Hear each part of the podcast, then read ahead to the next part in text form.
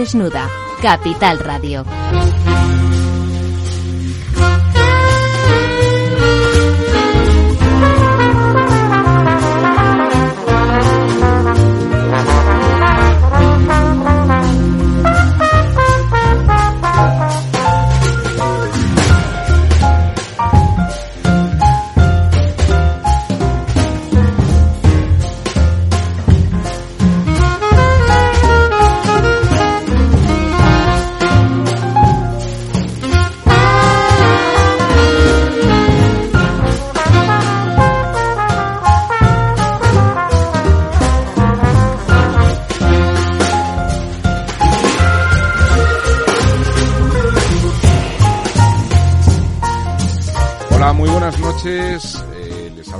Dávila. Hoy no, hoy no está con nosotros eh, nuestro director del programa, eh, Ramiro Urín, eh, pues por un problema de enfermedad.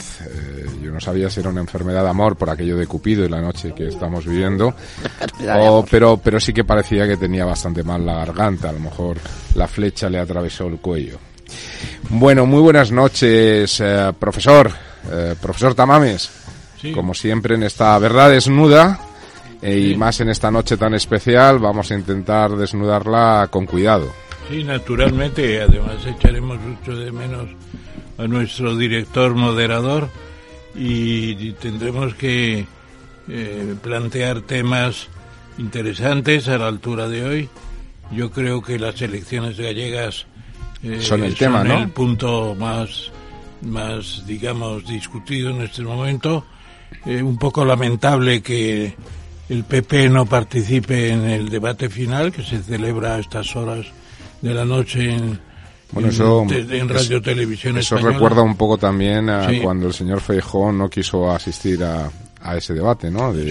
Para mí es un error. A mí me parece un error, desde luego, también. Muy buenas noches, Almudena. Hola, buenas noches. Te has introducido antes de que te presentara. Sí, perdona, Lorenzo, no, no, No, lo has hecho muy bien. Efectivamente, el tema de las elecciones gallegas es el tema, porque además yo creo que es, mm, eh, digamos, es, es, un elemento clave para los dos can, para los dos partidos principales del país. sale hoy, de cierto modo, Raúl, Raúl. ¿Del Pozo?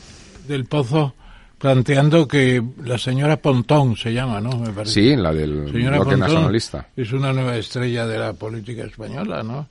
Y vamos a ver si ahora se despierta ese nacionalismo tan perverso que tenemos en España también en Galicia sería lamentable. Yo, yo no soy partidario. Pero lo que sí que parece claro, todas las encuestas nos dicen creciendo. es que más que estar creciendo, que eh, crecen por, por decrecimiento sobre todo el Partido Socialista, ¿no? Sí. Parece que va a ser el gran hundimiento, del Partido Socialista en Galicia. El, problema está, y por eso digo que los dos, los dos partidos principales yo creo que se juegan mucho, es también en esas dudas que han surgido desde hace una semana en si realmente el Partido Popular eh, va a revalidar o no la mayoría absoluta, porque ahí eh, los dos pueden perder, pero el señor Sánchez siempre eh, puede agarrarse a que no gana pero gobierna, ¿no? Aunque sea de manera socialista está muy suave con Vox, porque precisamente quiere que la gente vote a Vox. Claro. Tampoco para llegar al 5% y poder computar, pero el cuatro y medio sería un palo muy serio para el Partido Popular. Están haciendo una pinza, Están haciendo una campaña por Vox, en cierto modo, ¿no? Bueno, pues. Sí que vamos a ver pues a ver los gallegos que nos escuchen qué es lo que qué es lo que piensan, ¿no? Yo creo que tendrá que poner hoy Feijó una vela a la superioridad para que se acuerden de él beatíficamente y gane por mayoría absoluta. Es un tema. Se está trabajando la campaña, está recorriendo Galicia. No, a excepción del viaje relámpago que hizo a Cádiz, por la desgracia. De eso quería hablar también. Que hemos vivido en esta en esta semana pasada, que es otro tema candente, ¿no? El, asesinato eh, cruel por parte de los eh, narcolanchas, con las narcoterroristas, ¿no? Eh, con esas narcolanchas a, a dos miembros de la, de la Guardia Civil y, otro que queda bastante bastante herido, ¿no? Y el ministro del Interior que ya tiene varios problemas de ese tipo de orden público con muertes abundantes porque lo de ¿Ceuta o Melilla? ¿Qué fue? Eh, Melilla. Bueno, sí, creo que fue Melilla. Melilla. Y Ceuta, pero la fuerte fue, Melilla, sí. eh, tremendo, aquello fue tremendo eh, porque eran personas eh, sin oficio ni beneficio que iban a la desesperada y se les recibió a tiros, vulgarmente se puede decir a tiros. Y no se ha sabido qué ha pasado ahí y ahora tenemos a Marlaska también en otro follón impresionante que no es capaz de explicar qué ha pasado. No, y lo Solo que- sabe decir que él no va a dimitir. Pero hombre de Dios, Sí, Almudena. Ramón, lo peor es que había una unidad especial para la lucha contra el narcotráfico ha disuelto en prácticamente. Fue zona. desmantelada. y, y se disolvió Se y, no, creó ese proceso para la zona y se disolvió, ¿no? y no informó al fiscal general del Estado. Bueno, yo creo que ha sido una cadena de despropósitos, Claro, como suelen ocurrir entonces todas no hay derecho, cosas. como pueden ir en esa lancha con esas condiciones eh, nuestra Guardia Civil. Impresionante. Una, una lancha de 14 metros de, esla- de eslora, cuatro motores. Contra una de seis, con un cayuco, parece. No, y que era una Zodiac, que era una... Una Zodiac. Una, una Zodiac. Sí, sí. Una Zodiac de las de verano, de esas que, que coges. Parece ser que les obligaron a salir por parte, que ese es otro de los temas que está candente, ¿no? De cómo la Guardia Civil había indicado que no se daban las condiciones para, para ir contra estos eh, narcoterroristas y, y fueron obligados desde la delegación de Yo, gobierno. yo y- creo que Marlaska va pronto a empezar a, a escribir sus memorias. Pues no hay manera, ¿eh? Sí. Dice que no. Pero ya no pueden, ya no pueden dejarlo.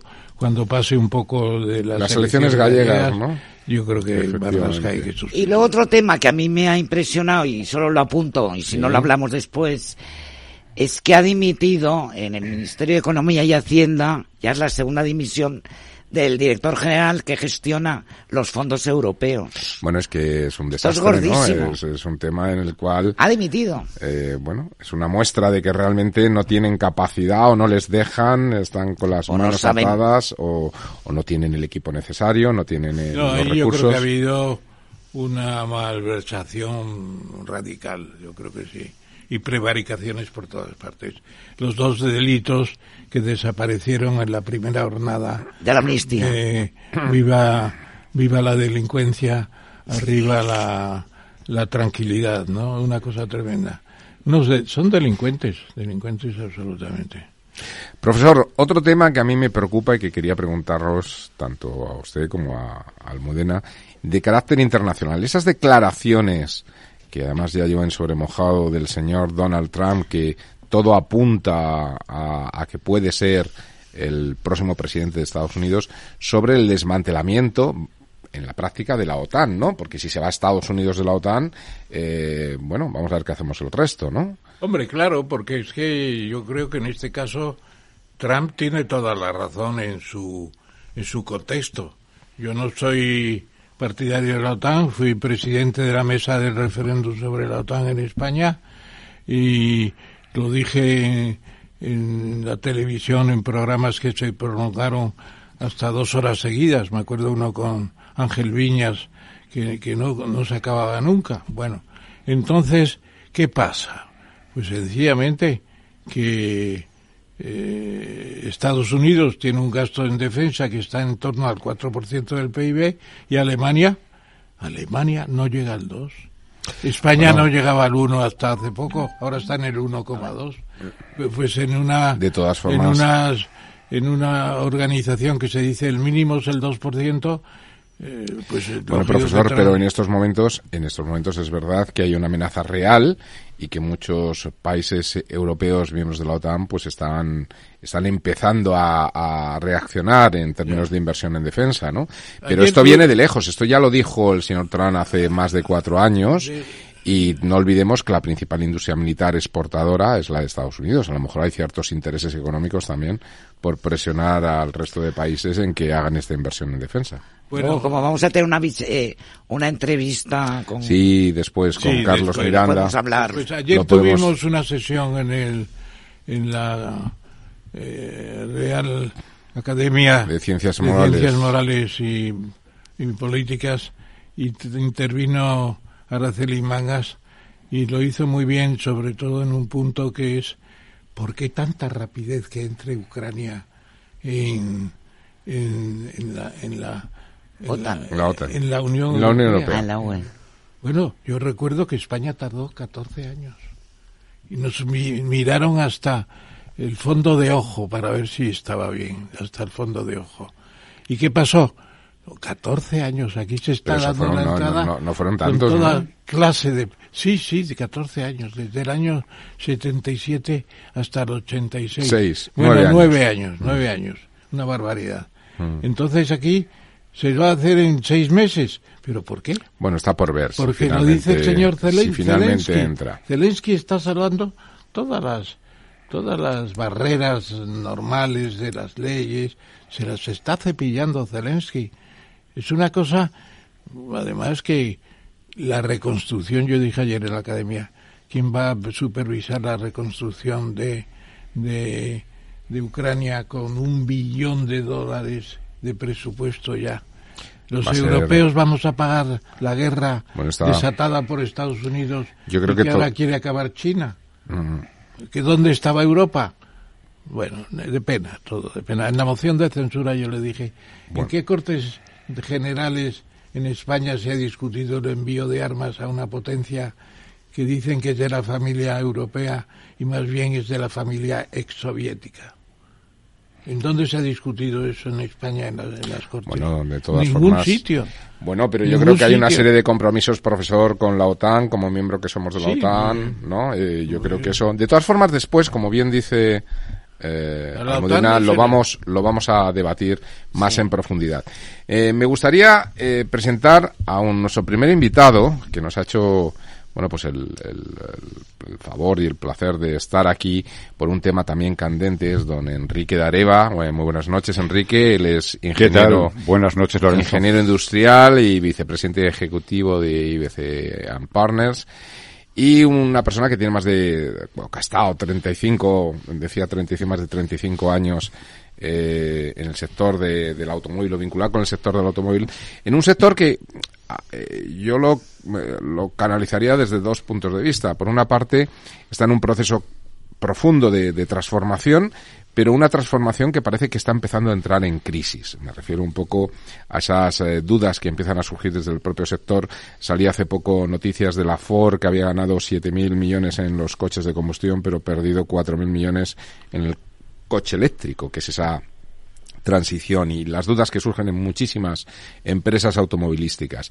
Pero sin embargo, nuestro país, que es un gran productor de automóviles, pues, eh, pues tiene unas perspectivas eh, que parece que el mercado pues puede puede tener continuidad si no se termina desmantelando la industria en Europa, ¿no? Y venía de una reunión eh, y ya, ya termino, Enrique, y venías de una, de una reunión en el, en el Car Lab, que, que ha montado el Instituto de Empresa, que es un laboratorio sobre el automóvil, donde se ha debatido todos estos temas, ¿no? Sí, sí. Eh, recientemente hoy, además, a través de Ricardo Conesa, que es el senior advisor de, del Instituto de Empresa, que eh, ha puesto de manifiesto un poco lo que, lo que estamos viendo, ¿no? El sector de automóvil es como los toros o el fútbol. Hay opiniones para todos los gustos, ¿no?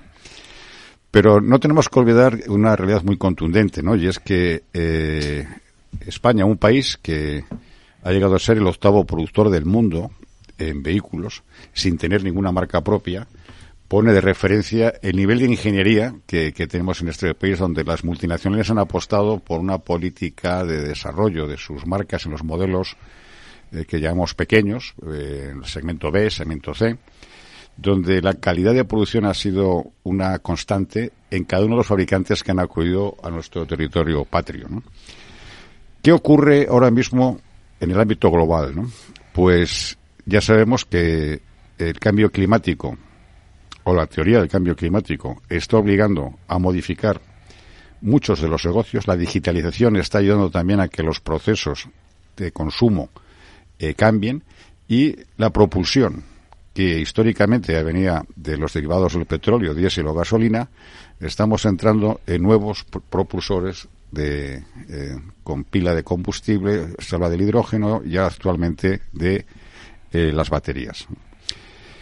Esta situación. combustibles sintéticos también, ¿no? Sí, sí, los combustibles sintéticos no nada más que es una modificación en el ciclo sobre el combustible para que todo el proceso productivo tenga un impacto cero pero que al final sigue siendo las moléculas que conocemos todos históricamente del petróleo. Eh, ¿Qué está ocurriendo? Aquí tenemos eh, diferentes factores o variables que afectan al escenario actual que está ah, pasando en Europa y muy especialmente en España. Primero, el regulador. El regulador, sujeto a unas leyes paneuropeas en que se están afortunadamente adaptando un poco a la realidad que es muy contundente, se ha mm, trasladado a un retraso de dos y tres años la implantación del Euro 7.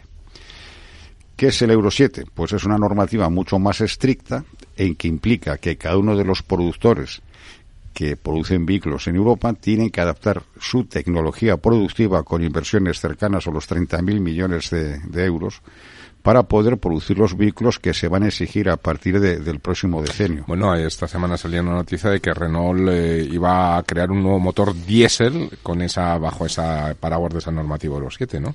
Evidentemente, no abandonan la tecnología o la inversión en combustión. Luego, por otro lado, también... Además está el, hidrógeno, el hidrógeno bueno, no, pero ha anunciado de un motor, de un motor de dos, dos, dos litros de, de, diésel cuando parecía que todos los fabricantes habían abandonado investigar en esas o crear nuevos motores, ¿no? Bueno, don Lorenzo, la verdad es que si hablamos del regulador podríamos hacer un programa entero de todas las modificaciones y normas que están atacando un poco el, el, histórico sector del automóvil que desde luego que los cambios que se están produciendo en este periodo de tiempo son en, comparación con los últimos 100 años, pues son casi, casi eh, exponenciales, ¿no? En, relación con el peso que tiene. que puedo hacerte una pregunta? Perfectamente. La venia del Sí, hombre, por favor, pues no, no necesitan mi venia. La venia. ¿Qué va a pasar con Tesla? Porque Tesla eh, es un coche caro. Eh, no tiene la protección que tienen los coches eléctricos en China que China va a exportar eléctricos por un tubo. Entonces, esta novedad de Elon Musk, el genio de los genios, ¿va a ser duradero o se va a acabar en dos o tres añitos? Pues para los amantes de, la propulsión eléctrica, mi punto de vista es que Tesla eh, va a plantar batalla. duradera duradera. Duradera porque además yo creo que el propio creador de esta marca eh, tiene un poco ese perfil de peleón más que de estar a, acogerse a, las normas. Y de entrada yo voy a contar una anécdota que, es reciente. Tesla ahora mismo tiene cinco plantas de producción en el mundo donde por el escenario de regulación del entorno europeo y principalmente para proteger a la industria alemana para poder presentar batalla en el ámbito del vehículo eléctrico, una planta de producción que se ha hecho en Brandenburgo en un tiempo récord, en los dos años que están previstos, ha tardado un año más en abrirse por un tema de papeleo administrativo alemán.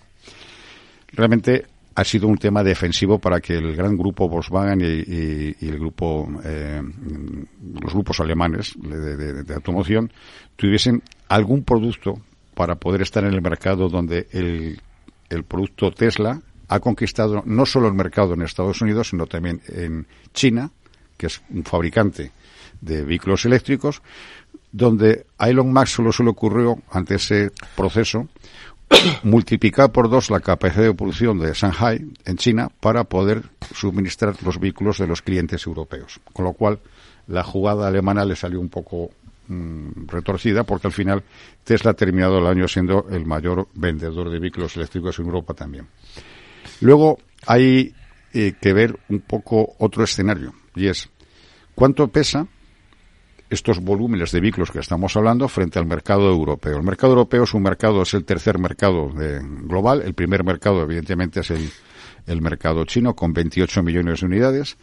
Le sigue Estados Unidos con 18 y Europa está en volumen cercano a los 12. Nosotros somos, eh, quizás el viejo continente es el que más marcas eh, tiene en, el mercado por los grandes grupos que tiene, aunque China, China empieza a tener también muchas. ¿eh? China tiene 100 marcas, pero yo hablo de marcas que tengan realmente volumen y representación a nivel global, ¿no? Porque tiene muchas marcas interiores que, que se dedican nada más al propio mercado interno. ¿Tú qué dirías, querido Lorenzo, mm. si tuvieses cualquier producto y tuvieses un mercado para empezar, de 1.200 millones de consumidores. Bueno, 1.400 creo que son. O 1.400, ¿qué pasa de mil ya?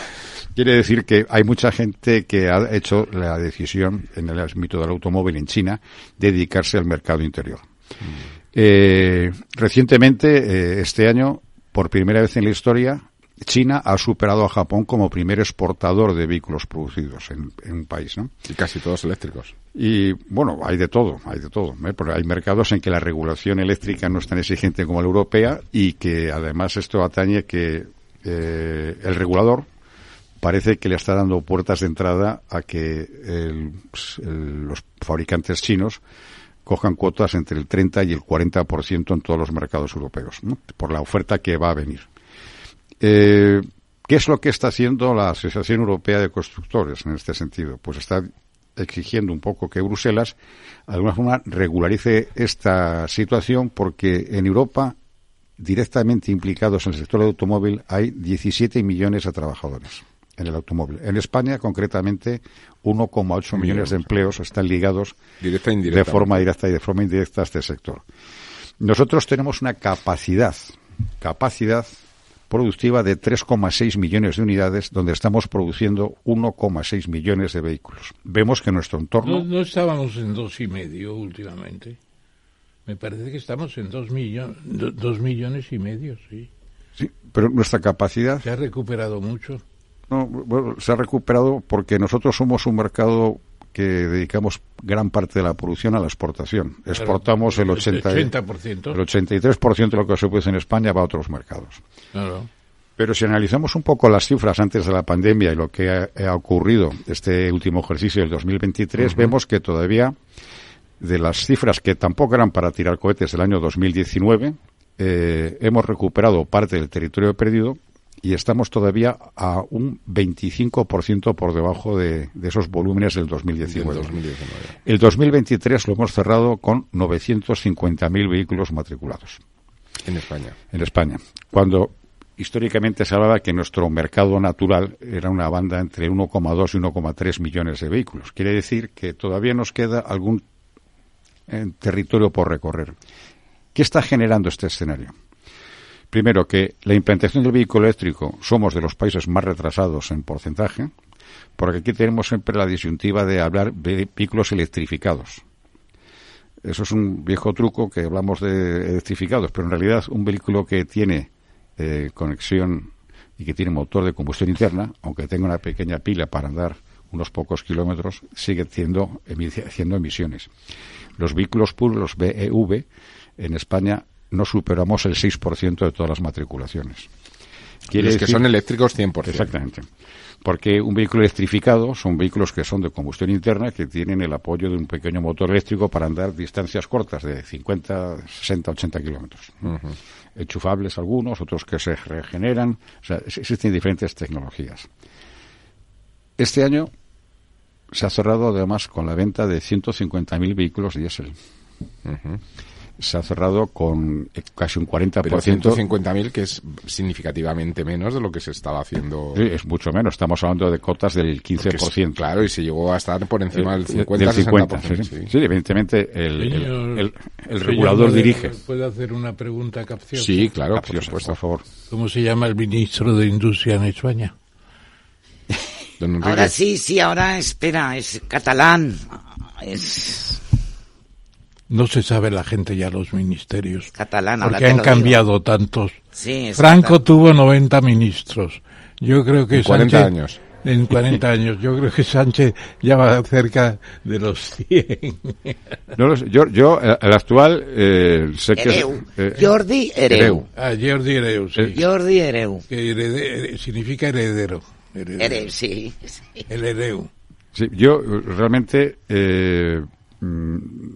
La aportación de los ministros últimos en el sector industrial no puede decir que sea muy halagüeña. Yo lamento que eh, el anterior al señor Ereu, el señor Héctor, no recuerdo el apellido, de origen canario, apuntaba maneras a que tenía una visión bastante acertada de, esto, pero ha durado en el ministerio seis meses, con lo cual mm, creo que ahora mismo tiene un destino eh, político en Nueva York y mm, se ha perdido una oportunidad. El sector de automoción, el sector de automoción ha sido durante muchos, muchos años el segundo, el segundo sector en aportación al Producto Interior Bruto de España. Después del turismo. después del turismo, exactamente. Qué bien se sabe de las cifras, don Ramón. Muy bueno, las, las, las, ha escrito él. Los demás no las sabemos a través suya. 13%. Actualmente podemos decir que estamos peleando por mantener el, el, el, en aportación al PIB el cuarto, el cuarta, la cuarta posición. ¿Qué ha ocurrido en este interín? Primero que nuestra capacidad productiva ha ido languideciendo a la reducción, donde las decisiones de nuevos modelos o sustitución se han ido a otros mercados, donde las plantas mmm, de producción españolas han mmm, retrasado la transformación a la producción de vehículos eléctricos, primero porque hay una parte muy esencial en el componente de un vehículo eléctrico, que es la batería, La batería. donde afortunadamente el grupo Volkswagen ha decidido una de las seis plantas que va a hacer en Europa, eh, la cuarta la va a hacer en Valencia, pero que estará operativa dentro de dos años. Quiere decir que todavía todos los vehículos Hay que se producen, hay, hay que esperar a que vengan, entren ese, eh, ese propulsor de, de eléctrico, que además también, curiosamente, ya para entrar más en detalle, estas baterías actuales de, de litio y que, que, tienen unos pesos aproximados entre 400 y 600 kilos y unas autonomías cercanas, las mejores, a 700 kilómetros, también van a desaparecer. Vamos, a entrar, de combustible vamos, sólido, ¿no? Vamos a entrar en, en unas baterías que ya hay algún fabricante oriental y sobre todo el de, de- Ah, bueno, las intercambiables. Bueno, los intercambiadores es, es simplemente un tema de hardware, pero el- el- es el componente de la batería y la durabilidad y la eh, autonomía. Esas son las baterías de estado sólido, donde estarán presentes a partir de 2026-2027 en, en varios fabricantes y donde será el nuevo estándar. Eh, Mucho más ligeras y con muchísima más autonomía. la densidad de carga, que es a lo que estamos hablando, se duplica de entrada. Quiere decir que con menos peso conseguimos el doble de capacidad de carga y el doble de autonomía. Estamos hablando de autonomías de 1100, 1200 kilómetros y que esto, evidentemente, frente a las baterías actuales va a generar un pequeño problema en el valor residual. Ya. Bueno, yo creo que ese tema de la autonomía está prácticamente resuelto, como está resuelto también Bueno, pero está, está el problema de la velocidad de carga, ¿no? Que es el otro problema. Sí, eso es, pero también se está reduciendo. O sea, las, bueno, Se está bueno, reduciendo mucho. bueno, pero no es comparable con el combustible.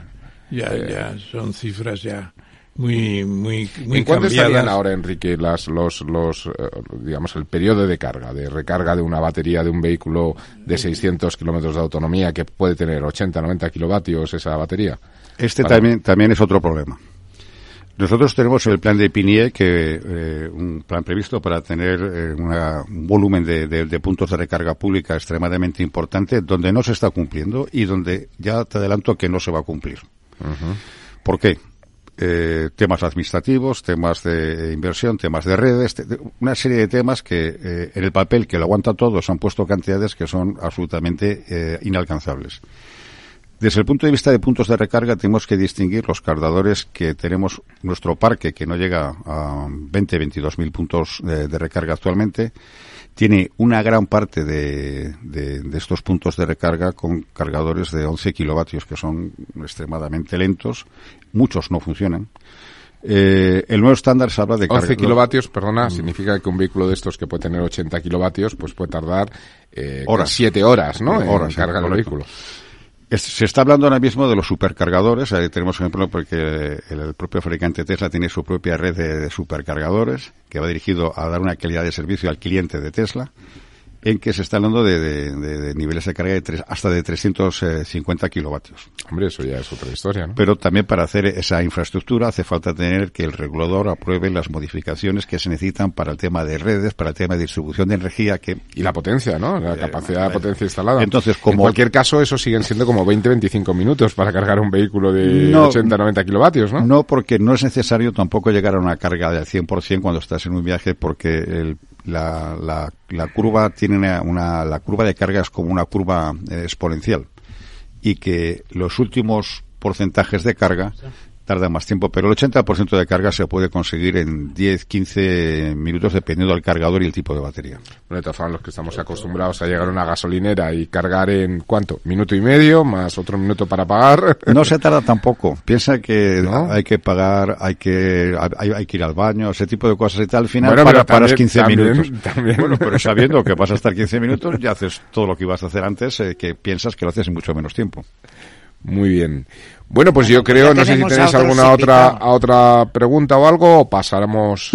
Don Enrique, muchísimas gracias por habernos acompañado.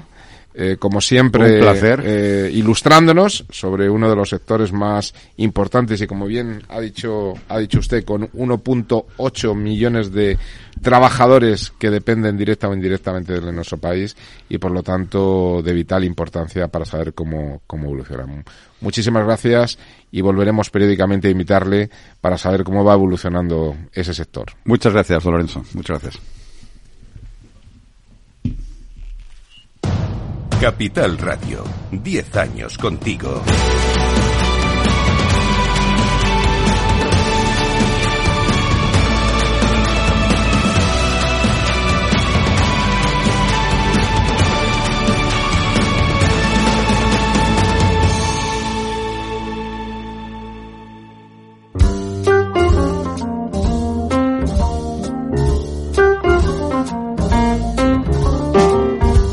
La verdad desnuda. Capital Radio.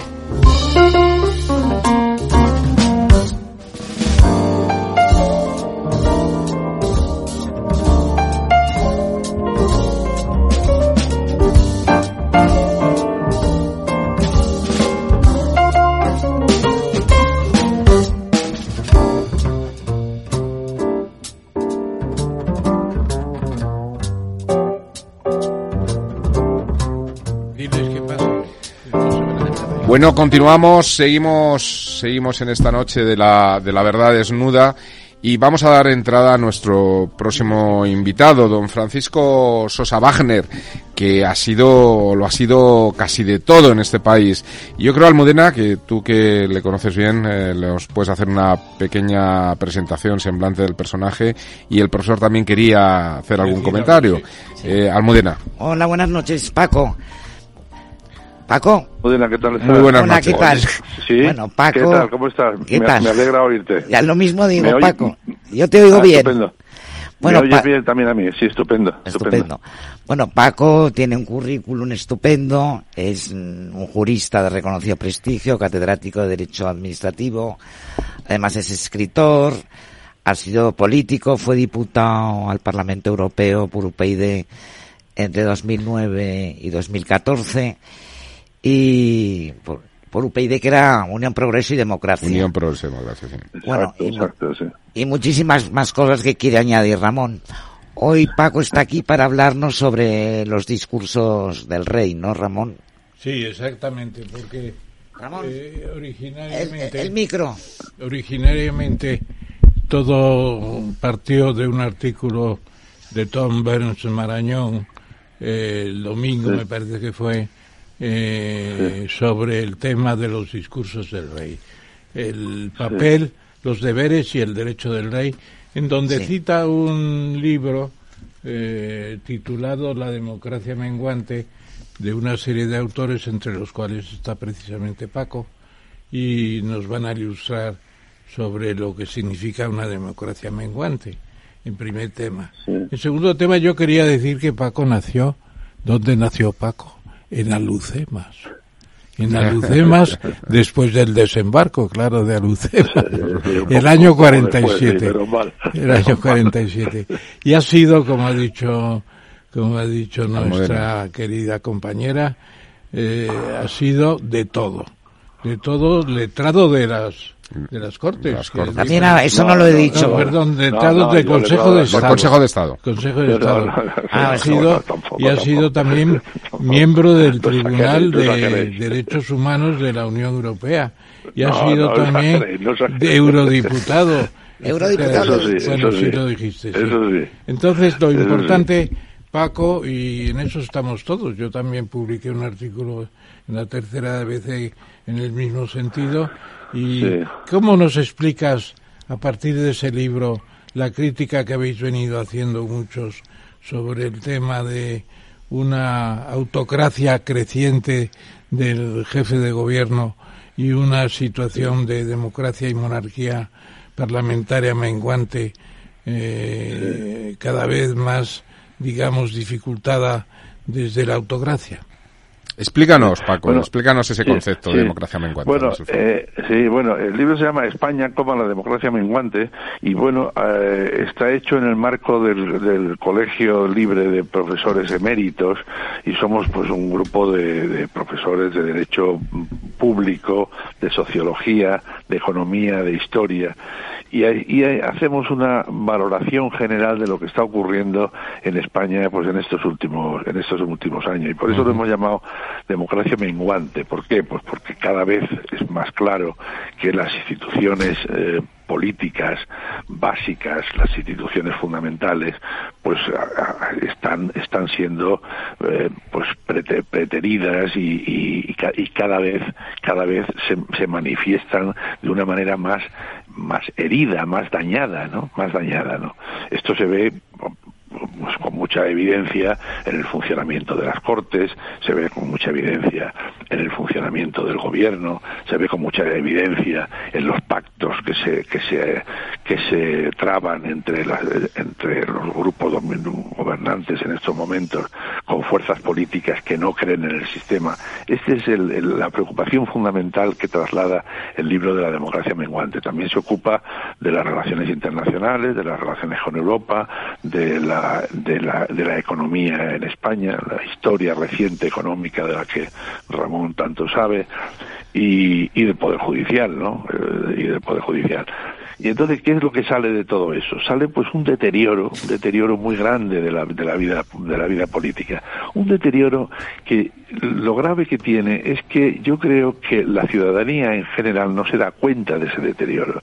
Y es lógico además que no se dé cuenta, ¿no? Pero la ciudadanía en general pues vive acuciada por sus problemas económicos, por llegar al fin de mes, por, por cosas muy tangibles y es lógico que, sea así. Lo que pasa es que en todos los países hay una serie de personas que felizmente no tenemos eh, esos, esos problemas acuciantes de llegar a final de mes y además tenemos los instrumentos intelectuales para saber la importancia que tiene que un país tenga unas instituciones políticas sanas. Esto es muy importante para que el país funcione. Eh, y esto es lo que nosotros estamos contemplando ahora, un deterioro a, marchas forzadas, ¿no? Luego hablaremos, si, si, quiere, si queréis, ¿no? De esto precisamente de los, de los discursos. Hoy ha habido ah. un discurso muy importante del rey en Barcelona. En la judicatura, ¿no? Motivo de la, con motivo de la entrega de los de los títulos a los nuevos magistrados, no nuevos jueces, vaya. ¿eh? Hoy ha habido un discurso, si queréis. Eh, pero, eh, Paco, a mí, a mí me gustaría preguntarte simplemente si, en tu opinión, toda esta democracia menguante, detrás de ello, no, quiero hablar del término conspiración, sino de intencionalidad.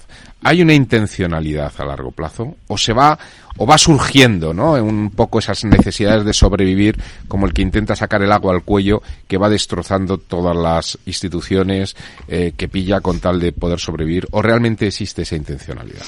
Bueno, yo creo, vamos a ver, yo creo que desde el punto de vista de las fuerzas políticas que podríamos llamar en términos generales eh, nacionalistas o hoy día ya claramente separatistas, por supuesto que la hay, hay ese ese designio y ese ese proyecto. Esa es una, esa es la, gravedad de la situación española es que aquí hay una serie de fuerzas políticas que tienen muy claro lo que dónde quieren llegar y hay otras fuerzas políticas, desgraciadamente que ahora están en el gobierno, que no saben dónde van que ahí es pura improvisación, lo estamos viendo.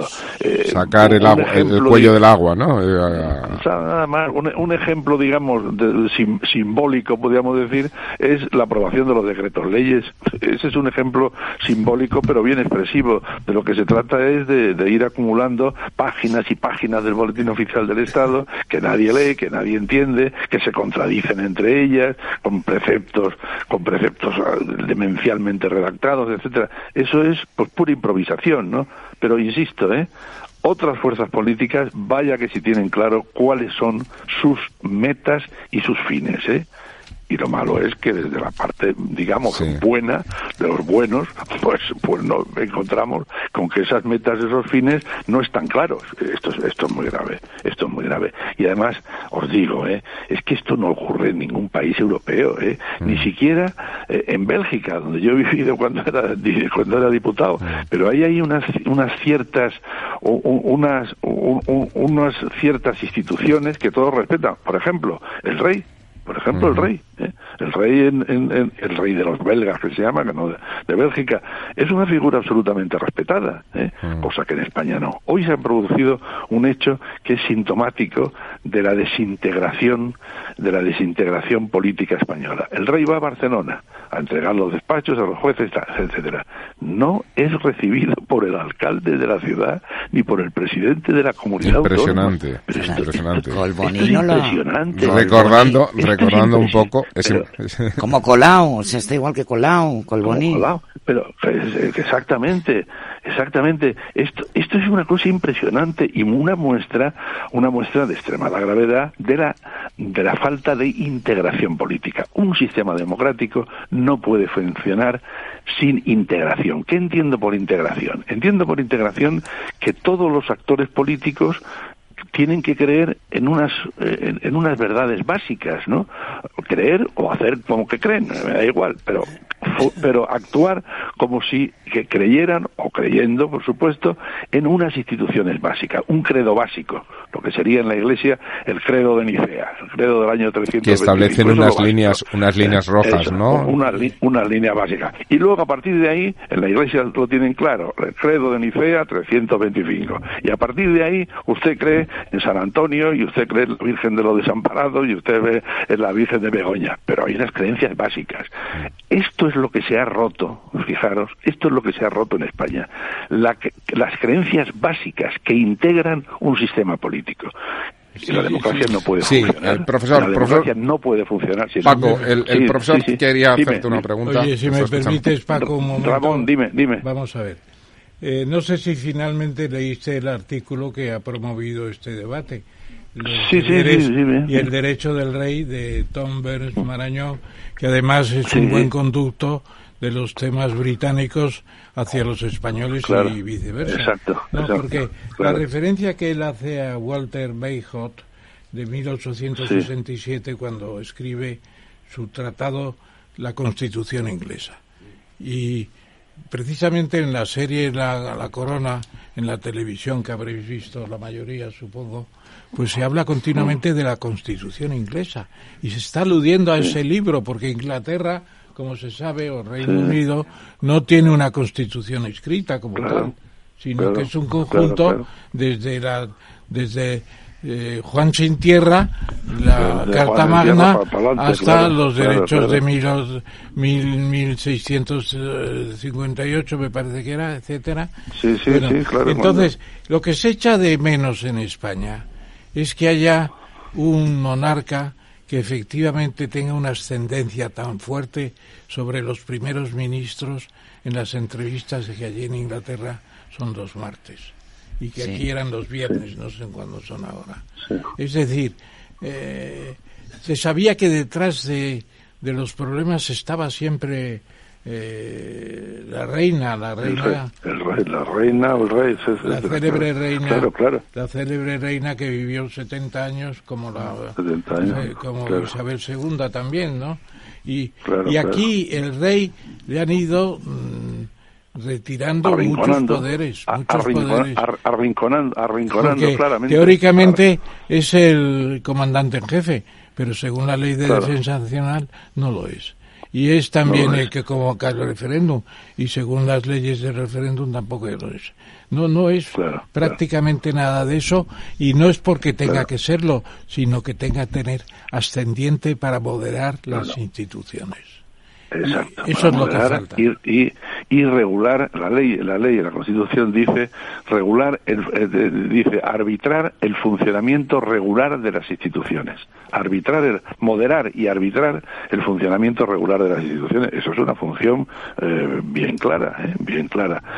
al rey, las fuerzas políticas, sobre todo, vamos, claramente el gobierno actual, pues lo ha, lo ha arrinconado, lo ha arrinconado, lo ha arrinconado no solamente en la política interior, que es una cosa obvia, sino también en su papel internacional internacional, su papel internacional. El rey ha tenido siempre en España una relación muy directa, por ejemplo, con los países americanos, hispanoamericanos, ha tenido una relación directa con la monarquía eh, en Marruecos, etcétera, y vemos hoy día que los grandes asuntos pues se deciden sin tener la más mínima relación con el rey. ¿Qué, qué, qué papel jugó el rey cuando el presidente del gobierno, Sánchez, eh, cambió su política respecto del, del Sáhara? nadie lo sabe, nadie, lo sabe. Esto es una desgracia tremenda. Pero vamos, que pone de manifiesto esto que yo señalaba hace un momento, el declive, el deterioro de las instituciones, el hecho de que los... Bueno, de algunas instituciones, ¿no, eh, Paco? No, no de todas las instituciones, ¿no? Ese declive, o sea, quiero decir, los jueces yo creo que también están dando una lección ah, en otro sentido. Ah, no, no, sí, pero ahora, ahora pasamos, pasamos a los jueces. Los, la, la, situación en que se encuentra eh, el sistema que en el que los como, como digo los, los sacerdotes del sistema eh, que son los políticos pues no creen no creen en las instituciones básicas. Eh, y, y, esto esto así no puede funcionar un sistema democrático así de sencillo. No puede funcionar. Esto la teoría política la ciencia política el derecho público lo está explicando desde la noche de los tiempos no y, y esto tenemos que saberlo. En cuanto a los a los jueces efectivamente están dando una una una muestra, claro, de, de entereza enorme. Claro, en estos momentos tenemos que confiar. de hecho, yo creo que, claro, yo creo que hay instituciones como los jueces, como el ejército, que son instituciones que realmente tienen el respeto, tienen el, respeto de la sociedad, ¿no? Se les está poniendo a los pies de los caballos. la justicia. El, ejército es tremendo. Yo hacía muchos años que no tenía relación con el ejército. Yo creo que desde que terminé la mil, hace mil años pero he estado hace poco en la, en la Academia Militar de Zaragoza dando una conferencia y luego en los cursos de Jaca. Y, y bueno, me he encontrado allí con unos oficiales y, y también generales del ejército, general de brigada, general de división, etcétera, bueno, unos personajes con una formación, con una formación ya no solamente eh, técnico militar, una formación política, una formación cultural de idiomas, etcétera, bueno, absolutamente admirable, pero absolutamente admirable. ¿eh? Paco, te, quería, te quería preguntar, perdón, te quería preguntar a Almudena, que está aquí como pidiéndome que no, sí, que no me dejan hablar, si no me tengo que hacer.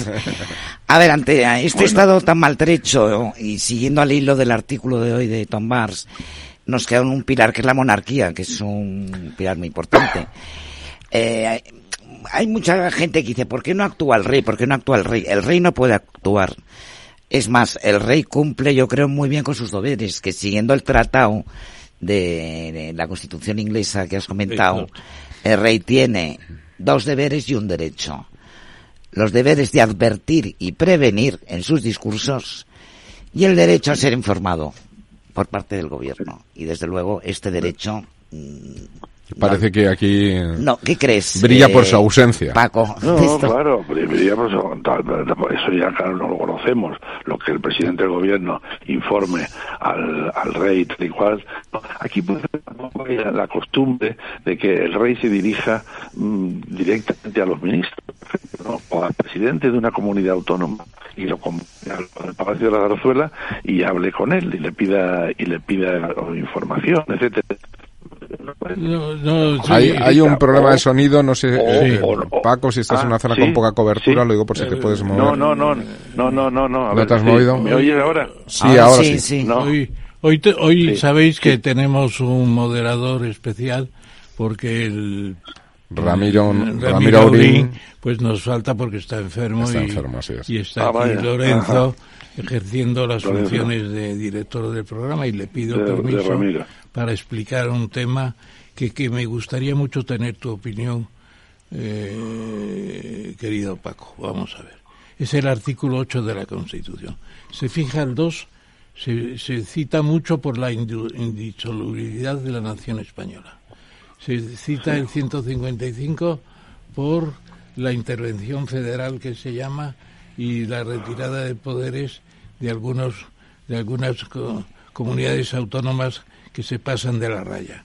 Pero el artículo 8 se cita muy poco y es el que dice que las Fuerzas Armadas tienen la responsabilidad de la defensa internacional de España, tienen la responsabilidad de la integridad territorial y tienen la responsabilidad del ordenamiento constitucional. Ahí está ese artículo que vale por media constitución.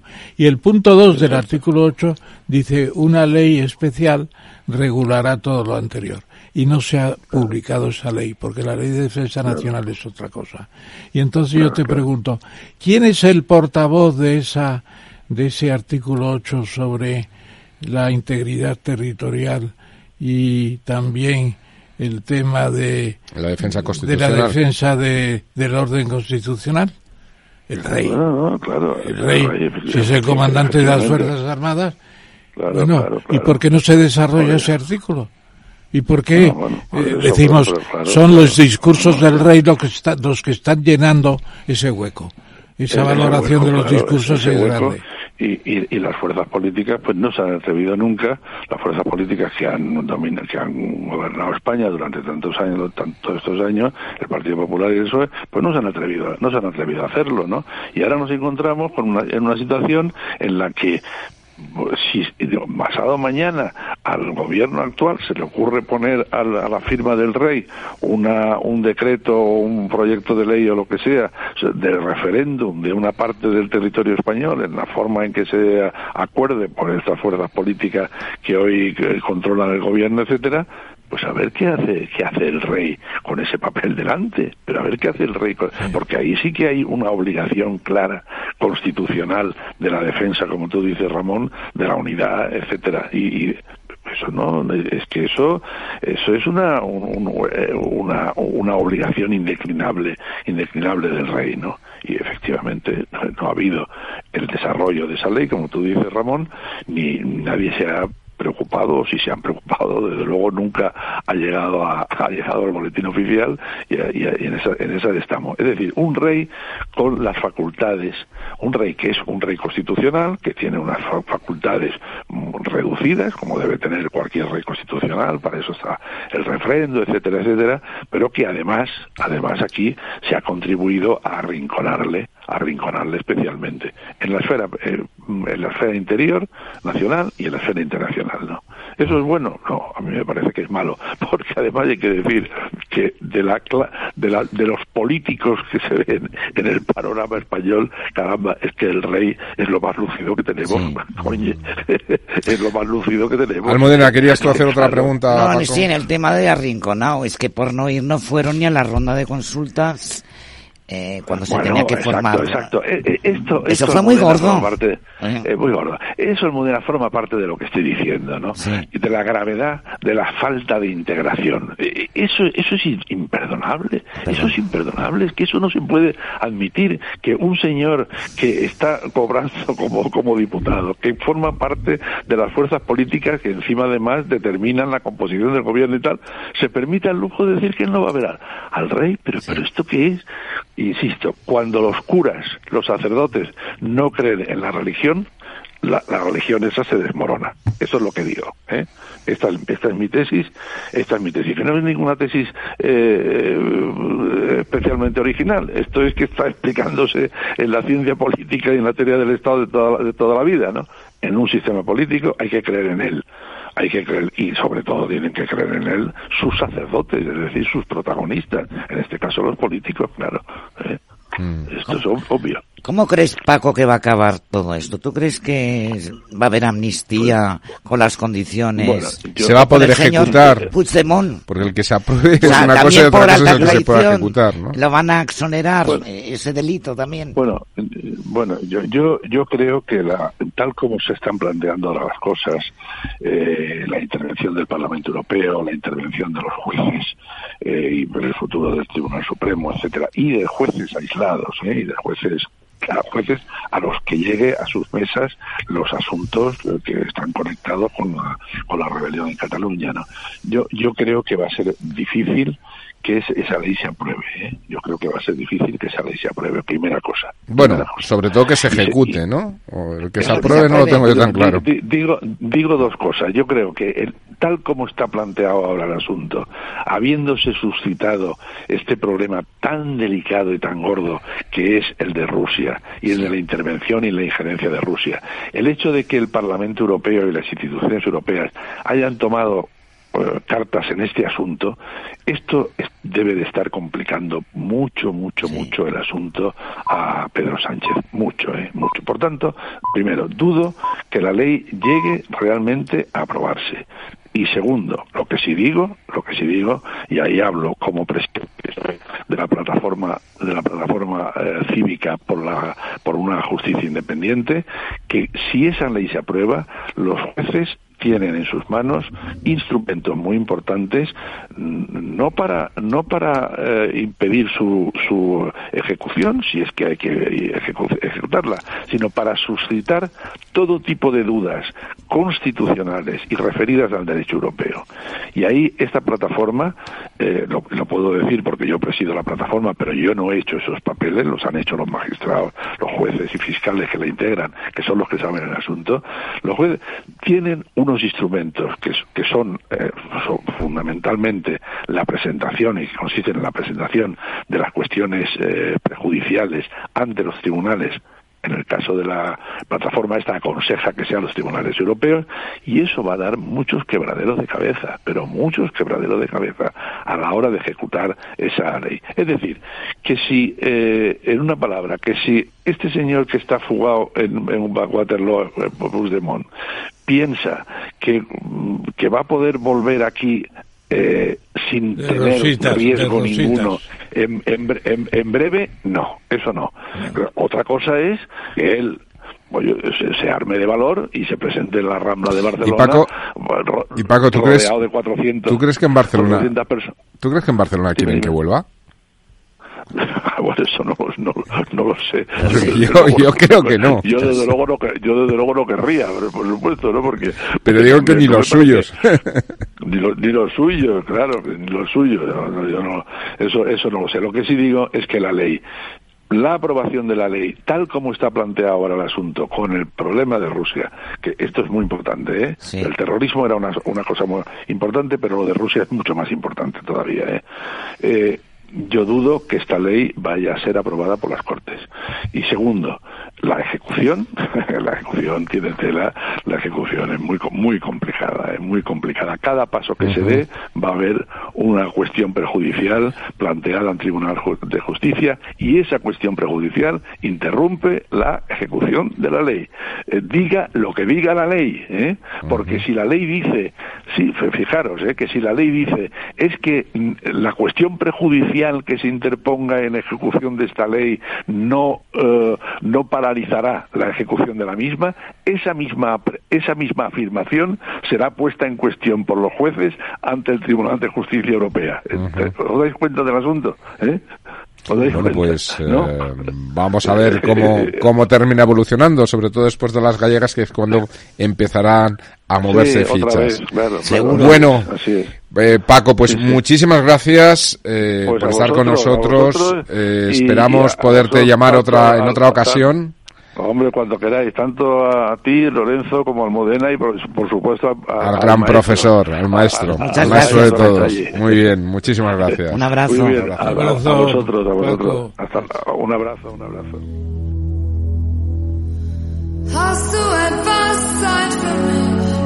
Singe ich ein Lied für dich von 99 Luftballons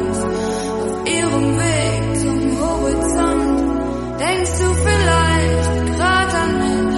Dann singe ich ein Lied für dich von 99 Luftballons. Und dass sowas von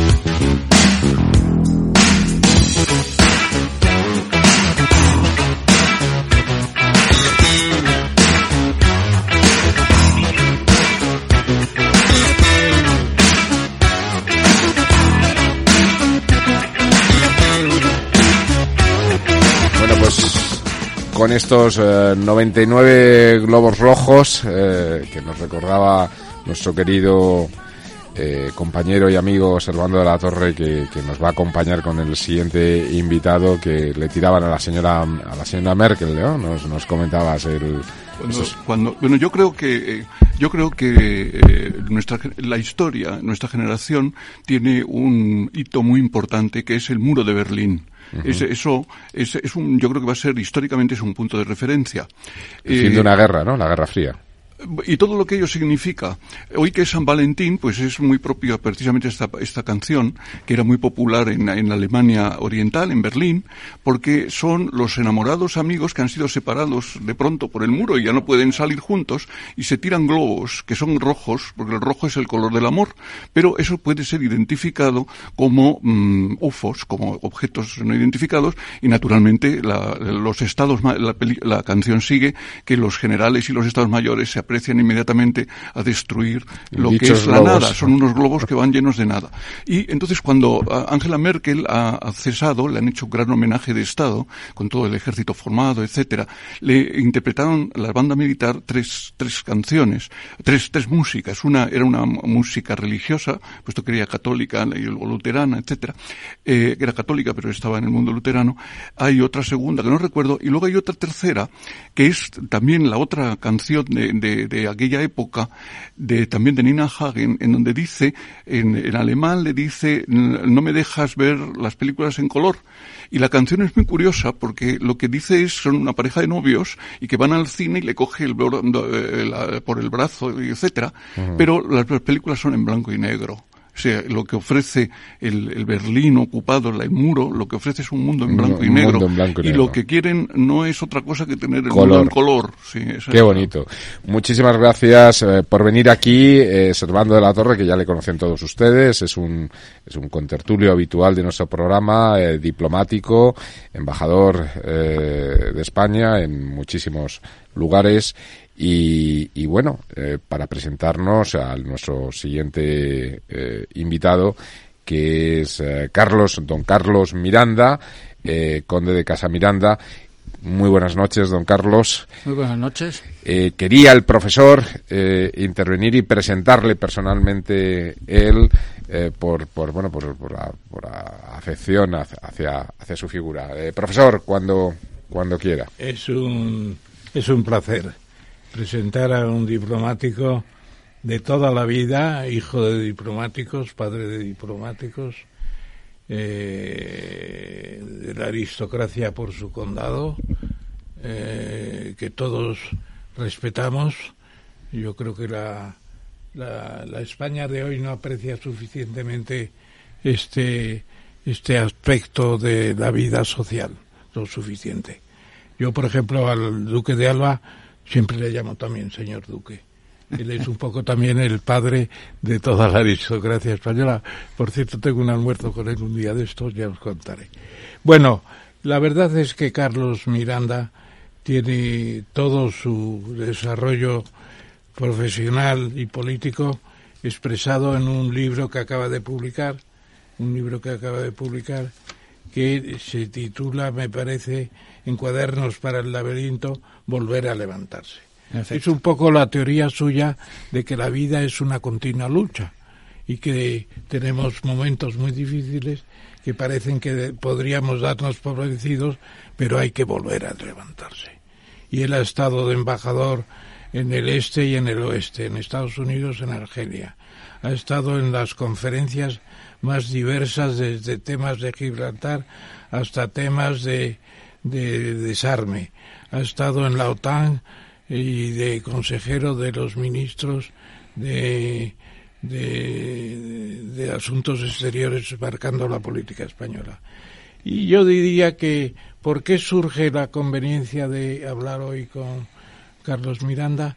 Pues eh, había un artículo en el país el domingo pasado de Andrea Ricci planteando si el conflicto de Oriente Próximo, de Gaza eh, y de Israel y de Palestina, junto con el de Ucrania, que no está tan lejos, puede suscitar un conflicto general en el que aparezcan ya Irán, aparezcan los países próximos, eh, no digamos los árabes, etcétera, etcétera, y podríamos tener un conflicto y una crisis mundial de primera categoría.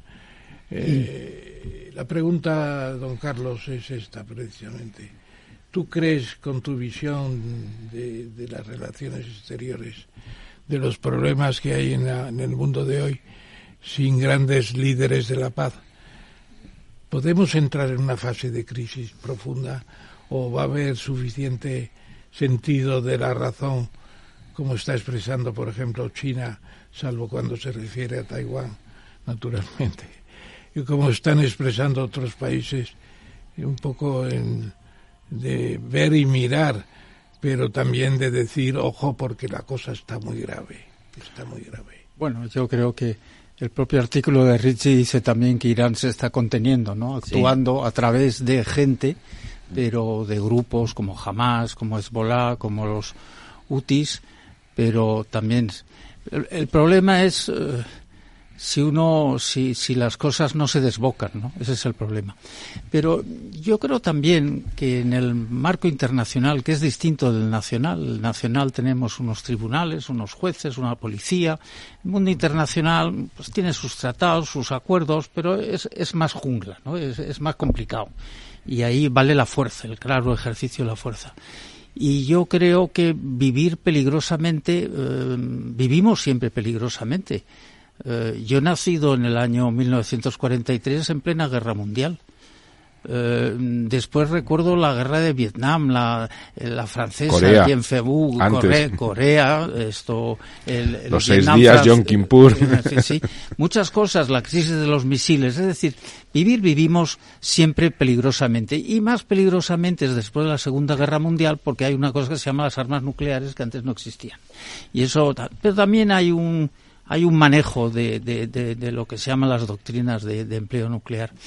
Y entonces, pues sí, hay años más peligrosos y años menos peligrosos.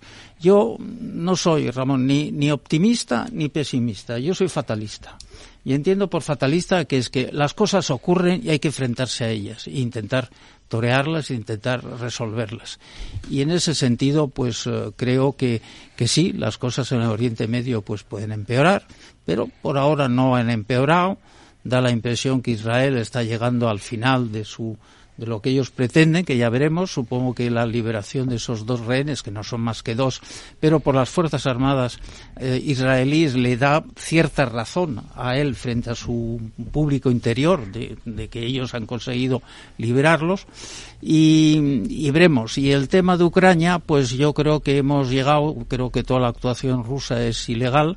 Eh, pero hemos llegado a un punto de, de unos frentes congelados y yo creo que el futuro es pues el de Corea del Corea, las dos Coreas, o yo me suelo fijar más en el de Finlandia, que en la Segunda Guerra Mundial, en el año 39 y en el año creo que fue el 40-41 fue atacada por la Unión Soviética y al final pues eh, tuvo que ceder un 20% de su territorio y, bueno, pues cedido ese 20% de territorio, pues ha conseguido años de paz, años de prosperidad y ahora es miembro de... Pero, don Carlos, comenta... Bueno, profesor, quería hacer una pequeña, una pequeña intervención Es que hay un artículo muy bueno de, de Carlos Miranda, hay un artículo muy bueno en La Razón, en donde dice textualmente, y ayer fue comentado en la Real Academia de Ciencias Morales y Políticas, que os dije que habíamos hablado de, de Ucrania, que dice que tiene que hacer Ucrania un tratado con Rusia y a partir de ahí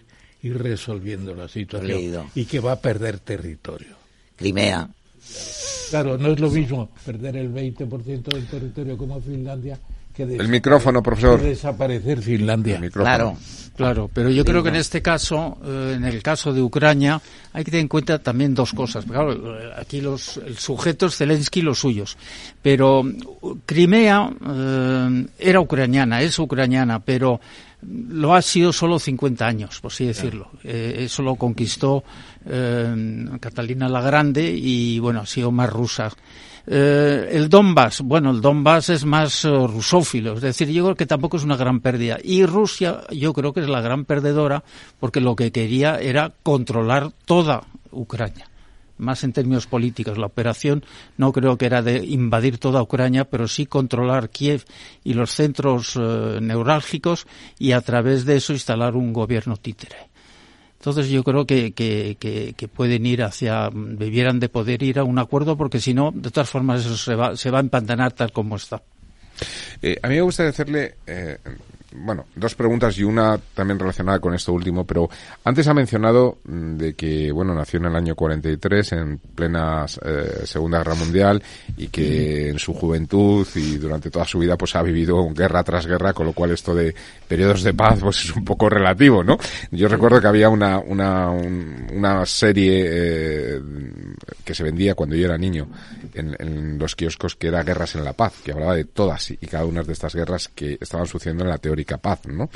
Eh, pero quizá por primera vez ahora esté ocurriendo, en comparación con esas guerras en la paz durante la Guerra Fría, que eh, a diferencia allí los bloques estaban claramente definidos, había dos grandes bloques y de alguna forma los satélites y lo único era la competencia en otros puntos del mundo en el cual bueno pues tenían que eh, competir por su por su poder o su toma de posesión eh, territorial o no pero sí de influencia en la zona no pero ahora yo creo que los, que los bloques se están conformando están terminando por definir, porque por ejemplo, eh, lo que estamos hablando de, de, Próximo Oriente, de la guerra de Israel y la implicación que puede tener con Líbano, Hezbollah y tal, eh, claro, cuando aquí se habla, o oyes hablar un poco del mundo árabe, pues parece como que todo el mundo árabe está en la misma cesta, y para nada.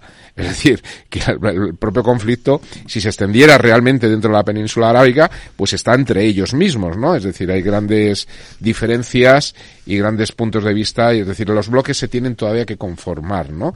Nadie sabe qué va a ocurrir con Turquía, ¿no? Sobre todo con esa amenaza de si la OTAN desaparece, etcétera. Es decir, cuál es ese posicionamiento. Y por primera vez también estos bloques que se conforman, estos protagonistas, estoy pensando en Irán, pueden ser parte de, de, digamos, de, de, la guerra como tal. Cosa que la Guerra Fría se combatía en terceros países, ¿no? Aunque llegaron a ir, por supuesto, soldados americanos y también soldados rusos como en Afganistán, etcétera, ¿no?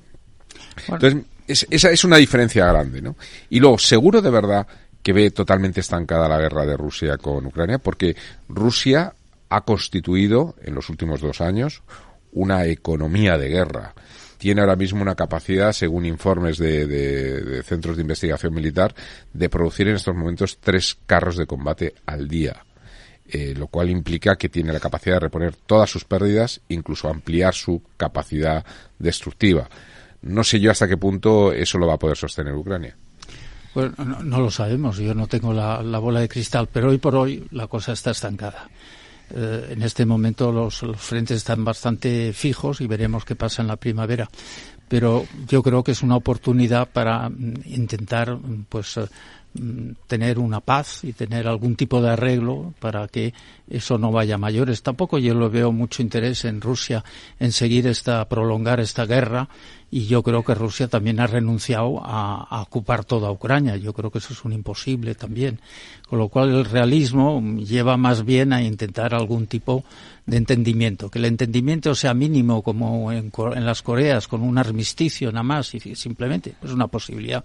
Que puedan ir más lejos también. Yo creo que, como he dicho antes, yo creo que Ucrania, la parte eh, que controla el gobierno actualmente, es una Ucrania que quiere estar en el mundo occidental y no en el mundo de influencia rusa, básicamente. Eso no significa que puedan tener buenas relaciones. Pero mira, yo creo que el problema de Putin no es tanto la OTAN, es eh, que puede serlo también, pero es básicamente la Unión Europea. Porque si Ucrania se asocia a la Unión Europea, no digo ya si es, si se vuelve miembro de la Unión Europea, si simplemente se asocia, pues va a progresar económicamente más que Rusia. Y yo creo que lo que es insoportable para un señor en el Kremlin es ver una Ucrania próspera o más próspera que Rusia. Y ese es el problema. Yo creo que todo arranca eh, antes del Maidán y arranca precisamente porque Rusia se opone y consigue que un presidente de esto ucraniano no firme un acuerdo de asociación con la Unión Europea. Ese es el, el asunto básico. Pero, en fin, tal como están las cosas ahora, eh, yo creo que, que, fin, que hay una oportunidad y, veremos, claro, que hace falta que las dos partes quieran. Sí, Almudena. Yo voy a, hacer un escenario hipotético y viene al hilo de las declaraciones del señor Donald Trump. Supongamos que gana las elecciones y que, que, cumple con lo que dice que los países que no sufragan la OTAN, que él deja de sufragar y ayudar a, a, Ucrania. Entonces yo veo a Europa muy débil. Y por otro lado, veo a Rusia, o a Putin más que a Rusia, con afán expansionista. Eh, peligran, por ejemplo, en las repúblicas bálticas. O sea, veo debilidad en Europa. Sí, claro. estamos en un momento muy débil. Sí, claro, pero Europa es débil. Eh, sobre todo porque Europa no dedica tampoco a su defensa las cantidades que debe. Vamos a ver, el señor mm, Trump eh, le ha dicho una verdad el otro día. Lo que pasa es que mm, tengo aquí un maestro y un catedrático, pues si a un alumno le dices eh, educadamente, oye, si no estudias más vas a suspender, pues parece razonable que te lo digan. Pero si le dices, eres un cateto, en tu vida vas a llegar a nada, bueno, pues Trump es lo segundo. Pero mm, ya Clinton y otros han dicho a los europeos, ustedes no gastan bastante. Ahora, vamos a ver, o sea, yo no creo muy difícil que Estados Unidos se retire primero de, la OTAN. En segundo lugar, eh, yo no creo que si hay un conflicto mm, Estados Unidos no vaya a responder. Ahora, lo hace de una forma que debilita la disuasión y por lo tanto inquieta más pues a los bálticos, a los polacos, a los rumanos, a los que están más cerca. Aquí estamos muy lejos y la gente quizás no se da cuenta de ello, pero esos que notan el, el soplido del, en el cogote del ruso pues eh, claro, pues digo que estén histéricos, pero están muy muy preocupados, ¿no? Y es normal.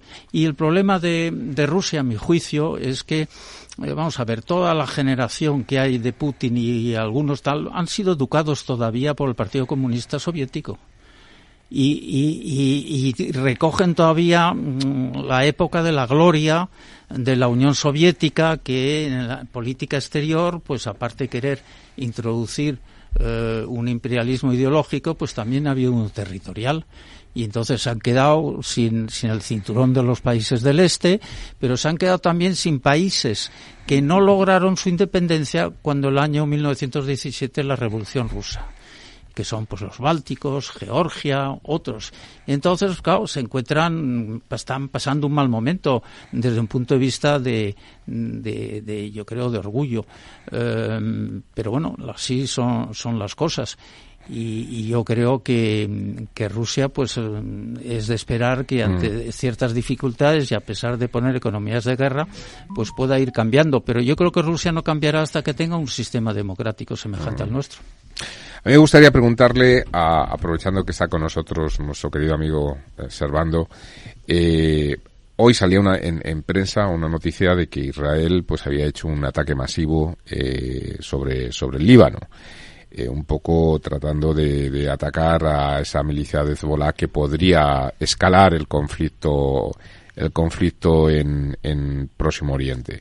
Es una pregunta que os lanzo a las dos, pero para entrar en la mesa a, a Servando, eh, ¿tú ves peligro en que realmente eh, Hezbollah, que dicen que es una de las, eh, bueno, de las fuerzas llamemos paramilitares o guerrillas o como lo queramos llamar, más armadas y poderosas del mundo, eh, realmente entre en una guerra directa un poco a, eh, con, con, contra Israel, no como hasta ahora que eran escarceos, ataques, sino una guerra realmente directa y eso implique la entrada de Irán?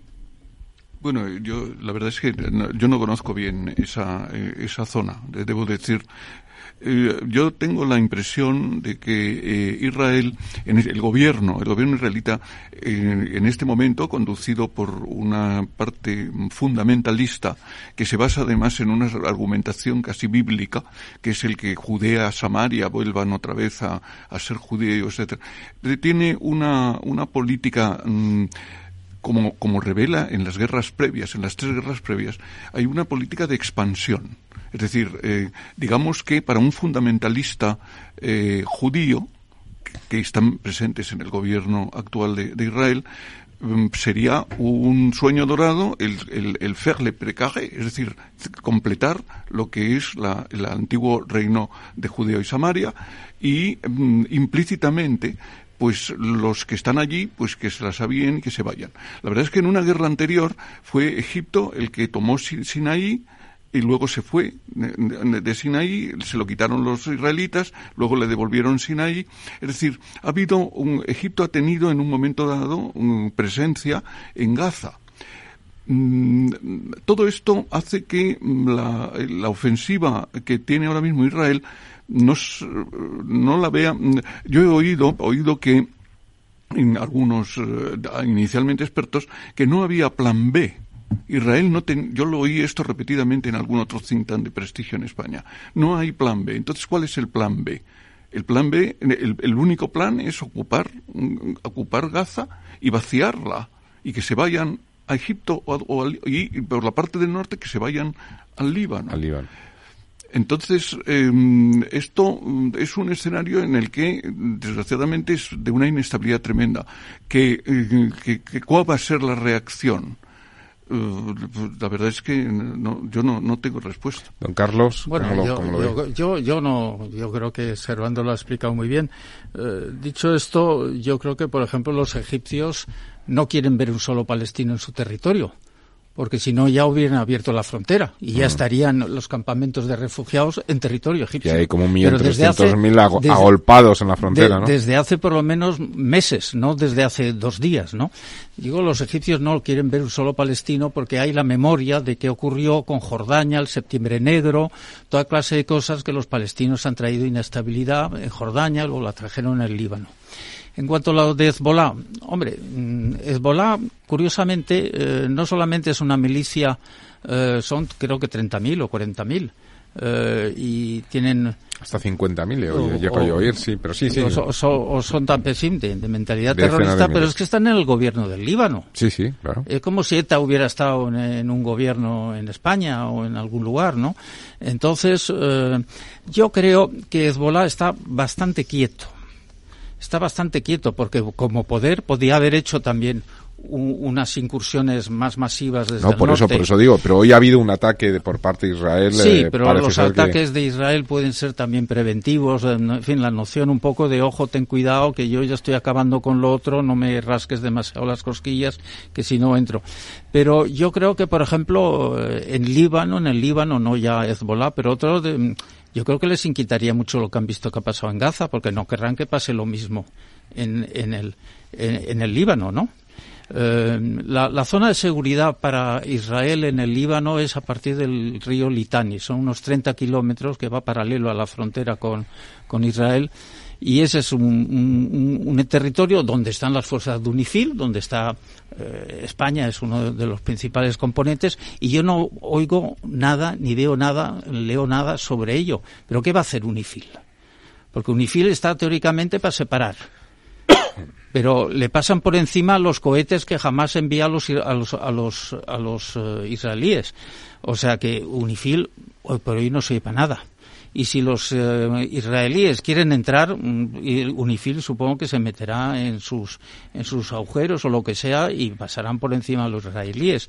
Es decir, aquí llega entonces el componente de Naciones Unidas.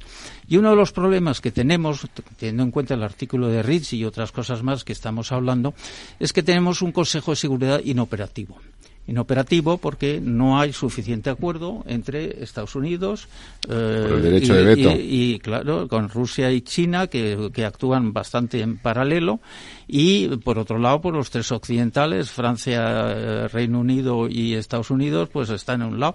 Y es difícil muy difícil más que en otras épocas llegar a algún tipo de acuerdo que permita eh, suavizar por ejemplo, pues acordamos, la, creo que fue en el año 56, cuando la operación del canal de Suez, pues se pusieron de acuerdo Estados Unidos y Rusia para que los franceses y los ingleses abandonaran y los israelíes que habían llegado hasta el canal, pues se volvieran a, su sitio. Pero hace falta eh, porque el Consejo de Seguridad está para que mm, las grandes potencias sean sensatas, pero es que las grandes potencias no están siendo sensatas. Profesor, quería usted preguntar. Sí, porque va pasando el tiempo y Carlos Miranda ya dio su contestación eh, civilina, claro, porque dice que no es optimista ni pesimista, que es fatalista. Está bien la salida, es buena salida. Dialécticamente, porque desde luego eh, lo que está de telón de fondo también son las elecciones en Estados Unidos en noviembre. Bueno, y en medio mundo, ¿no? Ahí, Profesor? medio- mira, Depende, ¿eh? ahí se plantea todo, claro.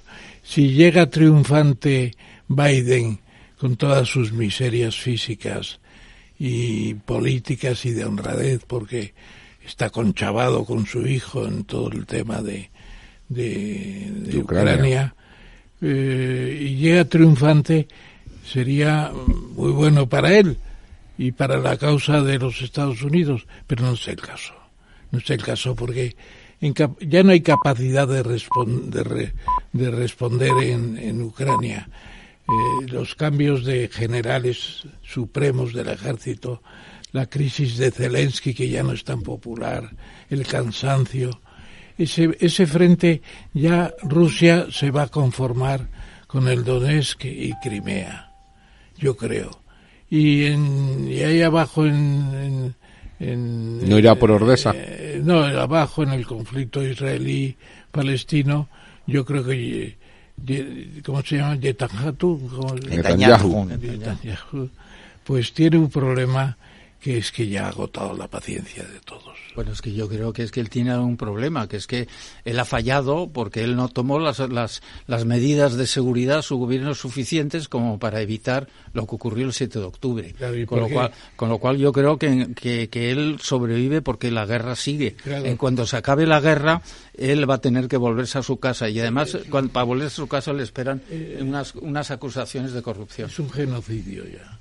Ya No creo. genocidio. No lo sé. Yo, yo no, yo no genocidio tengo- matar no a tengo- 25.000 personas, porque sí, en tres meses una guerra. no está mal. Esto es una guerra, pero, que- pero el tema del genocidio, Ramón, está planteado en la Sí, Corte, en no, el pero- Tribunal, en, la- en lo que llamamos en exteriores Tribunal Internacional de Justicia, y la prensa española llama a la modo eh, latinoamericano la Corte Internacional de Justicia. Es el Tribunal Internacional de Bueno, Justicia. muy bien. Pero, Y ahí está planteado el tema. No, no, ese, ese es el tribunal que va a tener que decir si ha habido genocidio. pero no cabe duda de que además siendo Sudáfrica la que presenta la causa ante el tribunal, eso es tremendo. Que después del apartheid aparezca el denunciante, un Mandela redivivo, diciendo son ustedes del genocidio. Bueno, yo creo que al final esta crisis se va a resolver este año. Rusia se tiene que contentar Esperemos. con las conquistas. Zelensky, si quiere permanecer, tiene que aceptar ceder territorios. Y ahí abajo, Netanyahu tiene un tope. Si van a una, a una tregua, se tendrá que prolongar ya hasta el final. Y yo creo que al final, pues el telón de fondo de los Estados Unidos es muy importante. Biden no puede ir derrotado a, la- a la- a las elecciones, puede ir retirado, Sí, pero no pero, derrotado. pero por ahora hay que reconocer que Netanyahu le ha hecho muy poco caso a Biden Eh, y, y a Ninguno. Blinken, ninguno. Y es que soy más diplomático y digo ninguno diciendo poco. Pero el, en cualquier caso, eh, eh, está, yo, claro, pero estoy de acuerdo contigo. Eh, Biden necesita que a partir de ahora, pongamos la primavera, Semana Santa, ya Israel dé por terminado este asunto y, y- y Biden pueda eh, recuperar. Porque yo creo que en Estados Unidos, pues primero yo tengo muchas dudas que se le pueda parar a Trump judicialmente, a pesar de todos los líos que hay, me parece difícil. Y si se fuera posible, pues eso provocará con los seguidores que tiene una gran escandalera y será terrible O algo más, o algo peor.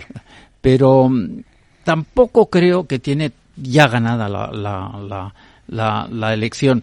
Quizás sea yo en esto más que fatalista, sea yo voluntarista en este momento, pero yo creo que la partida no está jugada y ya veremos, ya veremos. Pero sí creo que sería mejor que gane Biden, eh, porque creo, Ramón, que en la vida y en el mundo internacional normalmente no se elige entre lo bueno y lo malo. Lo bueno es una aspiración. Se elige entre lo malo Y y, lo lo, peor. menos, ma- y lo menos, Menos malo. Bueno, malo. yo iba a decir lo menos malo, pero también se puede decir entre lo malo y lo peor. Pero quiero decir que, que sí, que la- las a veces hay que apoyar cosas pues, pues que, que huelen mal, pero es que lo otro es peor. ¿Tú crees que Biden Pues que puede tenemos. presentarse? Biden tal como está, que se Yo creo que es tarde para subiendo una escalera se cae tres veces. Sí, pero dos, pero bueno, da igual. Eh, Tres, yo creo que es tarde. Yo creo que es tarde, Ramón.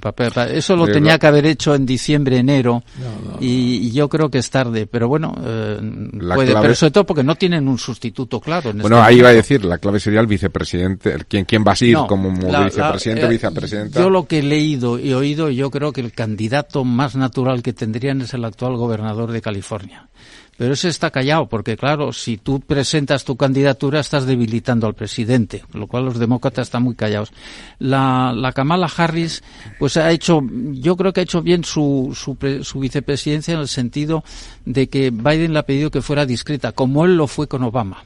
Lo que él le pidió a Obama es, quiero estar, como ellos dicen, in the room, en, en- en la- el proceso de decisión, está al corriente.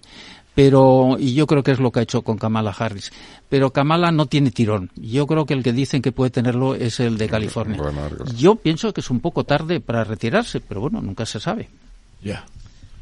Bueno, falta de, de liderazgo hay ahí, tanto a nivel europeo como, como a, nivel- a, a- raíz de esto que has dicho de lo malo y lo menos malo. Es que en Europa también analizas. pero también se puede plantear de forma distinta. Ha pasado lo peor. Bueno, Yo creo que sí. nunca se Ha sabe. pasado lo peor seguramente. Pero en Europa, en Europa, eh, perdóname, en Europa yo creo eh, que hay un problema muy importante. Es que eh, yo sinceramente pienso que, que la señora von der Leyen y el señor Borrell también eh, no nos dicen toda la verdad, por no decir que mientan. Eh, nos presentan como yo entiendo que el mensaje es mm, vamos a tener una Unión Europea dentro de poco, una defensa europea. Todo eso no es verdad. Para tener una verdadera defensa europea haría falta que fuéramos ya un Estado federal. Y además de un Estado federal, que tuviéramos una disuasión nuclear europea, no francesa, sino europea, que la pueda apoyar el botoncito el señor presidente de Europa, que tendría probablemente su sede en Bruselas. Eh, mientras tanto, pues vamos a tener que estar muy a bien con los Estados Unidos y depender de los Estados Unidos, porque eh, solitos frente a Rusia mm, no hay nada. Los bálticos ya estarían en el bolsillo de Putin. Entonces creo que los europeos tienen que hacer más en defensa, gastar más, pero no tienen y tienen que intentar hacer esa defensa europea y sobre todo hacer una integración. Pero yo lo veo muy difícil porque veo que, que aquí cada uno tira para su lado. Pero aunque Europa consiguiera tener esa defensa europea y, y esa capacidad de ser un Estado federal, yo creo que no debiera de, de, de, de tirar por la borda la alianza con Estados Unidos. Yo llamo el Atlántico Norte. Si el problema es que sean el- los Estados Unidos quien la tienen por la borda, ¿no? eh, bueno, sí, pero vamos a ver si ocurre. Aquí yo creo que también eh, hay que tener cierta serenidad. El señor Trump dice lo que dice y ahí pierde la población que le sigue. Pero bueno, vamos a ver, porque yo creo que a, Europa, a Estados Unidos no le interesa una Europa condicionada por Rusia tampoco. O sea que también hay que, que ver las cosas. Pero lo que yo digo es que el Atlántico Norte es lo que yo llamo el Mare Nostrum de hoy en día. El Mare Nostrum en tiempos de Roma era el Mediterráneo porque toda la cultura romana estaba alrededor. Alrededor del Atlántico Norte hay una cultura política, económica, financiera eh, y cultural que es muy semejante. Y yo creo que eso, evidentemente, lo que hace es, es unir y yo pienso que, en fin, por momentos malos que posemos o mm, preocupaciones que tengamos, pero hay que pelear por lo que uno piensa. Bueno, pero ya Obama, ya Obama, perdón un minutito, Eh, ya Obama dio un giro importante, ¿no? En la política exterior de Estados Unidos, eh, virando hacia Asia, ¿no? Eh, como un eje, un eje principal de su política exterior. Nos hemos dejado Asia de lado, ¿eh? Nos hemos centrado en, en Próximo Oriente, en el caso de Ucrania, porque es verdad que lo tenemos en las puertas, eh, lo tenemos en Europa, ¿no? Pero está el problema también de Taiwán, el problema de Taiwán y Corea del Norte, que hoy también ha lanzado una serie de misiles disuasorios que ha puesto un tanto en tensión tanto a Corea del Sur como a Japón, ¿no? Eh, ¿Cómo veis la situación por aquellos lares? Yo, yo, yo veo precisamente, a propósito de cómo se arregla todo este mare magnum, que por lo demás tampoco es nuevo, como tú decías, crisis hay continuamente, lo, lo anormal es que no hubiera crisis. Y un momento estelar fue la conferencia de Madrid, de 1992 fue. No me acuerdo bien. Bueno, pero- cuando vino Bush Sí. a presidir y se llegó a un acuerdo entre Israel y Palestina, con incluso un canal para llevar agua del mar y hacer un salto prodigioso desde el Mar Muerto. Pero eso solo cargaron los radicales de cada lado. Se construyó el aeropuerto, el aeropuerto de los palestinos por España, que se destruyó en un bombardeo. Bueno, pero se hablaba de Madrid como la ciudad de la paz. ¿Qué pasó? Era una, era, era una obra de arte lo que se hizo. Sí, yo no sé bien qué pasó porque yo en esas épocas me he ocupado de otros temas, pero yo la impresión que tengo es que eh, son, los son los radicales Estamos hablando de Bush padre, me parece. En tenía mucha cabeza. Sí, Bush padre tenía buena cabeza, Bush hijo no. Eh, pero Bush padre sí. Pero yo lo que creo es que después de ese acuerdo, los radicales de cada lado, los radicales de cada lado han maniobrado para cargarse el acuerdo y lo han conseguido. Y el momento, llamémoslo clave, fue el asesinato de Rabin por un radical israelí, fundamentalista, como dice Servando. Eh, en cambio, pues eh, del lado de los palestinos, pues está, pues, fin, los, los, los, terroristas, eh, milicia tal, que, que lo quieren, que lo que quieren es echar a Israel de, de, de se, ha, se, ha, manifestado, había una manifestación pro-palestina el otro día en Madrid y el eslogan era del río al mar, una, una Palestina libre del río al mar. El río es el Jordán de río al mar. Eso significa fuera israelíes. Una manifestación que, por cierto, había un movimiento terrorista palestina, palestino que, que, que, estaba en la convocatoria. Yo no sé cómo esas cosas pueden ocurrir en la España de hoy en día. Eh, y entonces, pues, ahora hablamos de Trump y yo no soy, yo no votaría a Trump ni tengo ganas de que Trump sea presidente pero los llamados acuerdos de Abraham pues han conseguido acercar a Israel a varios países árabes. Decías antes que están divididos, no creo que lleguen a la subdivisión a pelearse entre ellos militarmente, pero sí políticamente tienen tienen diferencias y bueno, pues los llamémoslo más moderados, tipo Marruecos eh, y otros más, algunos del Golfo. Yo creo que una de las razones de, que jamás lanzara su ofensiva, que debía estar preparada, fue para eh, fastidiar un posible acuerdo entre Israel y, Arabia Saudí. Pero una vez que pase todo esto, ese acuerdo va a llegar, va a llegar. Y por lo tanto, eh, creo que. Pero es más difícil, ¿eh? Sí, porque las opiniones públicas árabes van en una cierta dirección, pero pasará un tiempo y, es posible que, eso vuelva a estar encima de la mesa. Eh, de todas formas, el otro día estaba comiendo con un, con un amigo común eh, y me decía que lo de Cataluña no tiene remedio. Entonces, pues yo pensaba, si no tiene remedio, ¿para qué hablamos de, amnistía? Porque si, si, se va a volver a producir... Pues, Seguro. Pues, pues, claro, pero él decía, pero lo de Palestina tampoco tiene remedio, porque esto lleva, lleva mucho tiempo, por no decir siglos. Porque si yo fuera judío, y supongo que algunos lo dicen, y yo es que en el año 70 estaba ahí. Me fui porque me echaron los romanos y me destruyeron el templo, pero yo estaba ahí. Entonces... Eh, ¿Te ha llovido un poco? ah, bueno, ya. Pero los árabes en este momento hay árabes que reclaman el Andalus.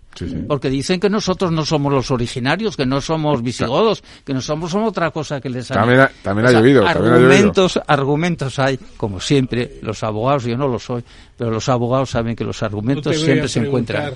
No te voy a preguntar las iniciales de ese amigo como pero podrían ser FG. No.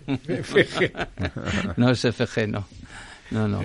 Sí, Servando. Yo, yo creo que es que eh, en Madrid propició los acuerdos de Oslo y eh, se consiguió en Madrid el que la OLP se, se participase indirectamente en la delegación de con, Jordania y eh, se, convirtiera en la autoridad palestina. Y la autoridad palestina reconoce a Israel. E Israel acepta la existencia de la autoridad palestina. Lo que pasa es que en Oslo, se llega a Oslo... No aceptan el Estado.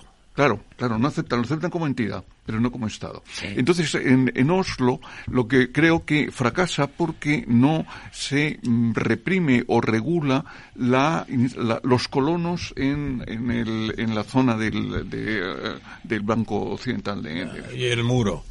Y el muro y entonces por eso, por eso falla, sí. Entonces ahora lo que creo que hay unos matices que es la entidad. Es decir, porque ahora mismo Palestina es Estado es Estado. Se ha reconocido, las Naciones Unidas le toman como en las palabras Estado, pero no es parte de Naciones Unidas, sino observador. Entonces hay, por lo visto, una negociación en Naciones Unidas sobre si Israel aceptaría la entidad, la entity de, de la autoridad palestina como Palestina para poder seguir negociando. Pero todo esto es una especie de, de galimatías eh, totalmente verbalista, ¿no? Bueno, creo que hemos avanzado mucho. ¿eh? Muchísimo, profesor. Vamos, vamos a no molestar más a nuestros eh, invitados de esta noche que nos han aclarado muchísimo. muchísimas gracias. Sí, sí, Es que creo que hay un tema que ha sacado Carlos muy interesante, que es el problema económico que tiene Putin es decir, Moscú, sobre que en las negociaciones primero que hacen después del Maidán la señora Timoshenko y Poroshenko, etcétera, con la Unión Europea. La realidad no, la, la, realidad es que mm, Rusia tiene 200 millones de consumidores a través de la Unión Económica Euroasiática. Entonces, viene, evidentemente, y aquí viene nuestro maestro en la economía, claro, esto hay que estudiar el que Rusia es un país enorme, el más grande del mundo, el estado más grande del mundo, lleno de recursos naturales y con un mercado, que mal que bien, pero es un mercado estructurado de cerca de 200 millones de habitantes. Eh, no muy, le muy pobres. Sí, pero no, pero claro, no, lo que no le interesa. ganas de trabajar no le interesa, no, pero no le interesa, claro, el que Ucrania se apunte al otro gran Claro que no, pues es un problema de zonas de influencia.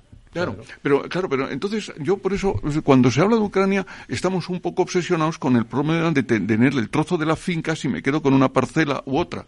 Pero hay otro problema mm, importante que es esta esta conjunción o, colisión económica entre lo que es la Unión Europea en expansión, en expansión económica. Porque si ahora mismo la Unión Europea asocia a Ucrania, se queda con los chornechón, que son los campos más fértiles de agricultura. Claro, y, se, y, se, y puede reconvertir la, el Donbass. Pero, pero aquí observando, y tú lo sabes muy bien, de lo que no hemos hablado es del acta final del Sinki que está totalmente el acta, olvidada. El acta final del Sinki dice que cada país puede pertenecer al grupo de países que quiera, llámese la Unión Europea y a cualquier alianza que quiera, llámese OTAN o cualquier otra cosa. Y entonces yo creo que lo has puesto muy bien. Ucrania está, por eso he dicho yo al principio que eh, Putin ha fracasado en el objetivo inicial, que era quedarse con, con, la, totalidad, con la influencia. pero ahora se va a tener que contentar, como tú decías, pues con un trozo del territorio. Bien, pues eh, hace falta que Zelensky sea suficientemente inteligente para decir, bueno, quédatelo, eh, mm, pero yo voy a salir ganando de esto. Bueno, Muchísimas gracias, don Carlos. Eh, le invitaremos en otra ocasión. muchas gracias por, mucho, por ilustrarnos. y bueno, y Servando, bienvenido una vez más a la que es tu casa y nos veremos, seguro. Vamos a poner un poco de música y volvemos enseguida con nuestro eh, Quid Pro Quo. Podríamos poner... Escucha cada jueves, a partir de las 11 de la noche, en Líderes Globales, las entrevistas que Raúl Castro nos trae desde Florida. Personas inspiradoras de habla hispana que han destacado en sus actividades más allá de nuestras fronteras y que nos dejan sus enseñanzas y aprendizajes desde el punto de vista más personal. Líderes Globales, con Raúl Castro en Capital Radio. La economía vuelve a El Balance con renovada presencia. La tertulia económica más simpática, entretenida y con los profesionales mejor preparados de la radio española llega todos los jueves a los micrófonos de El Balance a las 9 de la noche. Aquí, en Capital Radio. La verdad desnuda. Capital Radio. Bueno, pues ya en esta recta final del programa, profesor, como siempre en este Procubo, eh, empezamos con los temas, los temas candentes eh, que nos recuerda como cada miércoles por la noche el profesor. El primero de ellos, ¿qué ha pasado, profesor? La CNMV suspende algo en bolsa ante una posible OPA. Pues sencillamente, yo creo que es una medida mínima de reflexión. No tendría sentido vender eh, talgo, que además es una parte histórica de la industrialización de España, el, tren articulado ligero, eh, fantástico de los años 60 con Franco, eh, y después en lucha contra Alstom y contra todas las grandes fabricantes de material ferroviario. Es impresionante. Y el pato lo han hecho ellos, es decir, en la máquina superaerodinámica, etcétera. Vender eso es un disparate. Yo creo que tendría que hacerse con Telefónica, abrir un proceso de investigación.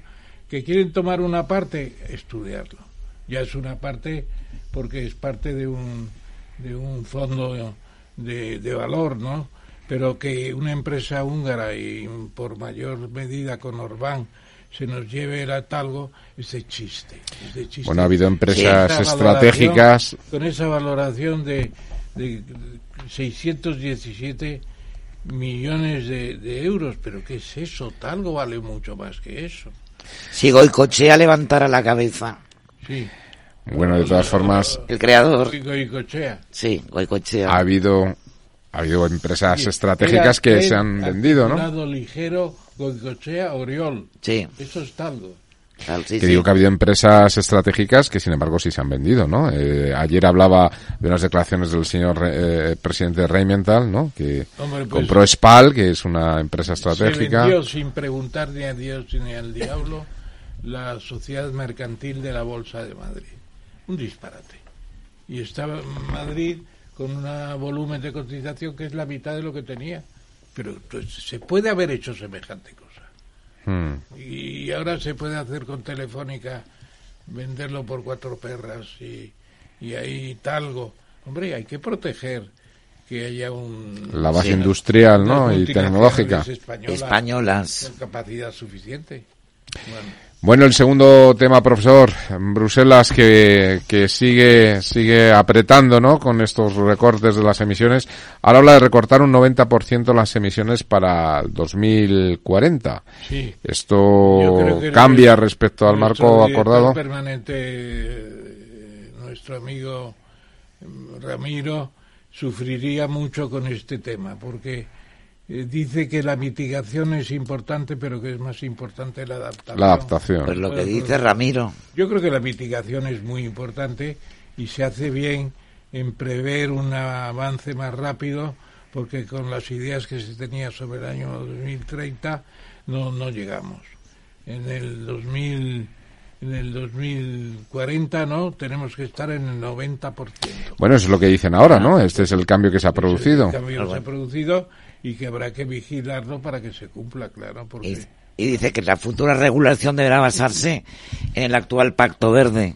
A ver dónde queda la agricultura y la ganadería. Bueno, claro, ese es otro de los grandes problemas. Que, ahora parece que han aflojado porque hay elecciones, han dado alguna concesión. Y el agua también, ¿dónde queda?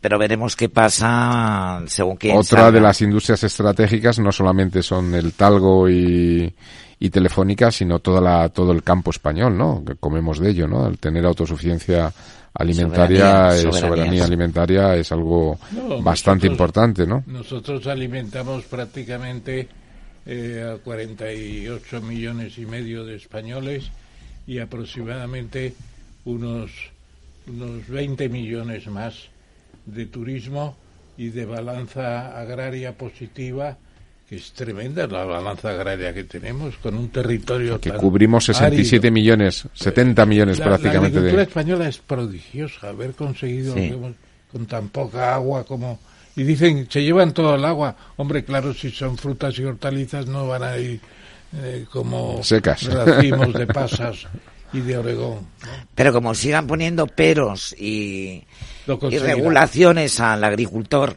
la, cesta de la compra va a subir muchísimo. La ¿eh? señora Rivera, dices tú, lo conseguiría. Bueno, y la otra noticia a la que haces referencia, profesor, es el tema del problema de la sequía en Cataluña, ¿no? Y Esa era especial para Ramiro. Para Ramiro, ¿no? Como, ingeniero de caminos, canales y puertos, era especial. Bueno, ya están empezando a subir las tarifas. Están eh, es, una manera también de que la gente corte el consumo, ¿no? Claro, pero aquí lo que hay que ir es por qué no se, por qué se rechazó el plan hidrológico eh, nacional. nacional. Está muy mal visto en Cataluña, incluso con la sequía, pero tendrían que verlo de otra manera. aquella posibilidad que tuvimos de captar Fue Zapatero, agua, ¿eh? captar agua del Ródano con una tubería desde, desde el delta del Ródano hasta Cataluña, era un prodigio de proyecto y se despreció. Se despreció. Bueno, pues se desprecian otros más básicos y sencillos, como es el trasvase desde el Ebro, ¿no? Desde dos También, puntos, también, incluso también. desde el delta del Ebro, ¿no? No, no hay más remedio que ir a los trasvases. Claro. Bueno, pues eso parece que el gobierno actual no está muy por la labor de esto, ¿no? sí, sí, no sé si cuando cambie el gobierno Cuando, además- volverán a desempolvar la carpeta de los trasvases, ¿no? Además, las desaladoras contaminan muchísimo. ¿eh? Bueno, claro, consumen muchísimo Consumen y por muchísimo lo tanto, y bueno, pues contaminan. sí, sí. Así es, O sea, para unas cosas sí, para otras no. así es. Es un así. gran artículo este de la... La radiografía del sector eterno de la crisis, ¿no? Es un gran artículo el que se ha publicado que resume lo que es la agricultura con sus 900.000 explotaciones agrarias, sus 660.000 titulares trabajadores, eh, un 3 por 6% de la población activa, 3,6. Cuando yo empecé a hacer la estructura económica de España, la población rural era el 52% Fíjate. y teníamos dos millones de carros y 500.000 vehículos de motor.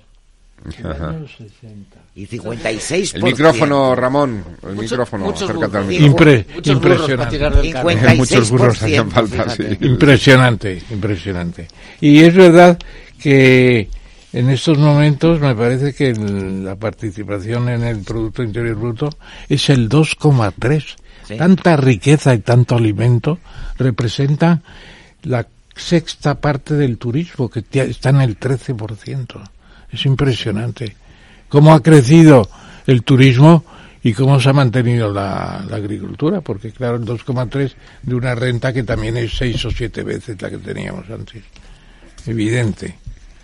Bueno, bien, pues eh, alguna algún comentario Almudena sobre No. este sector del campo Eh, Creo que ya lo he dicho tanto, con no, que hay que ayudar. radiografía que hay que ayudar.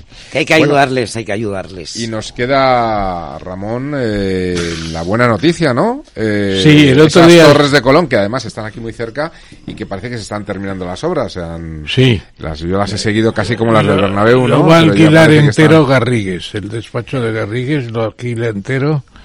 123 plazas de garaje, 20.000 metros cuadrados, 12 años de alquiler. Y luego, además, conocí en una comida que me ofrecieron unos amigos a Luis Vidal, que es el arquitecto que ha cambiado todo lo que tenía de, De la Mela, de del la estudio Mela. La Mela. Sí, ha sido un crimen. No, bueno, en Luis. Vidal está, está... Me ha invitado a cenar, y, pero no te dejo de decir que es un crimen. ¿El que, cuál, la reforma que ha hecho? Sí, yo creo que Yo no estoy de acuerdo, Sí. Ramón. A mí no que hayan subido eso es horrible.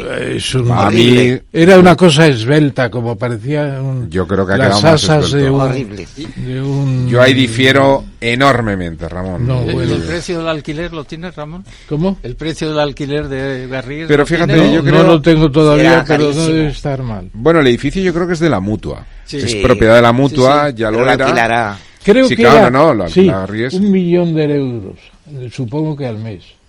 Ah, pues al año me parecía barato. 20.000, barato, un eh. millón, eh, 20.000 estamos hablando, muy caro me parece, 50.000, 50 euros el, el metro, me, Me parece que un millón de euros al mes. Mira lo que hay que Pues facturar. es, es- bueno, eh, Ga- Garrigues factura Sí. por encima de los 100 millones, es decir, es uno de los despachos más, más potentes y no el mayor que hay, que hay en. España. Yo de todas formas, Ramón, difiero de su opinión respecto a la, a la crimen, que ha hecho. al crimen. Como usted bien sabe, yo soy arquitecto y sinceramente creo que la reforma, el proyecto original era muy bueno, la reforma que hizo, que hizo el estudio Lamela con esos enchufes que nos pusieron, yo creo que fuera El enchufe a mí me gustaba. más desacertado Un poco de Superman. Un poquito más desacertado, muy muy de la época, pero un poquito desacertado, pero por escala. Yo creo que tenía una escala excesivamente grande el enchufe respecto a lo que era el, la esbeltez del, del, del Pero tronco. del usted lo ha visto el proyecto actual como ha terminado. Sí, dos se han añadido. cabezudos. No, dos no son cabezudos, se continúa un poco la esbeltez, Yo los da veo continuidad. cabezudos. A mí la verdad es que me parece que ha ganado la plaza, pero bueno, eso ya son. Bueno, Yo cada día paso por ahí, tengo unas ganas ya de que quiten los andamios. Sí, para poder caminar, Andar, ¿no? paso por ahí andando cada mañana. Pero al final ocurre, es como lo del Bernabéu, que también eh, ya al final parece que se despeja, ¿no? Y luego, pero la, eh, la acera es muy estrechuca. Bueno, es la que hay, no, no, O sea, no creo no que se la por acaben dónde va a ser comiendo. la entrada. La acera es muy estrecha. Sí, sí, sí. Lo, lo que queda es más banal el, el edificio, más esbelto pero más banal también, ¿no? Me- menos, con menos eh, personalidad. Personalidad, exacto. Muy bien. Bueno, pues aquí vamos, lo dejamos. Eh, muchas gracias, eh, profesor, como siempre, don Ramón Tamames, Almudena, nuestros queridos in- a- invitados, Carlos eh, Servando, y en la pecera, en el sonido, nuestro querido compañero Jorge Zumeta. Muchísimas gracias a todos y hasta el próximo miércoles.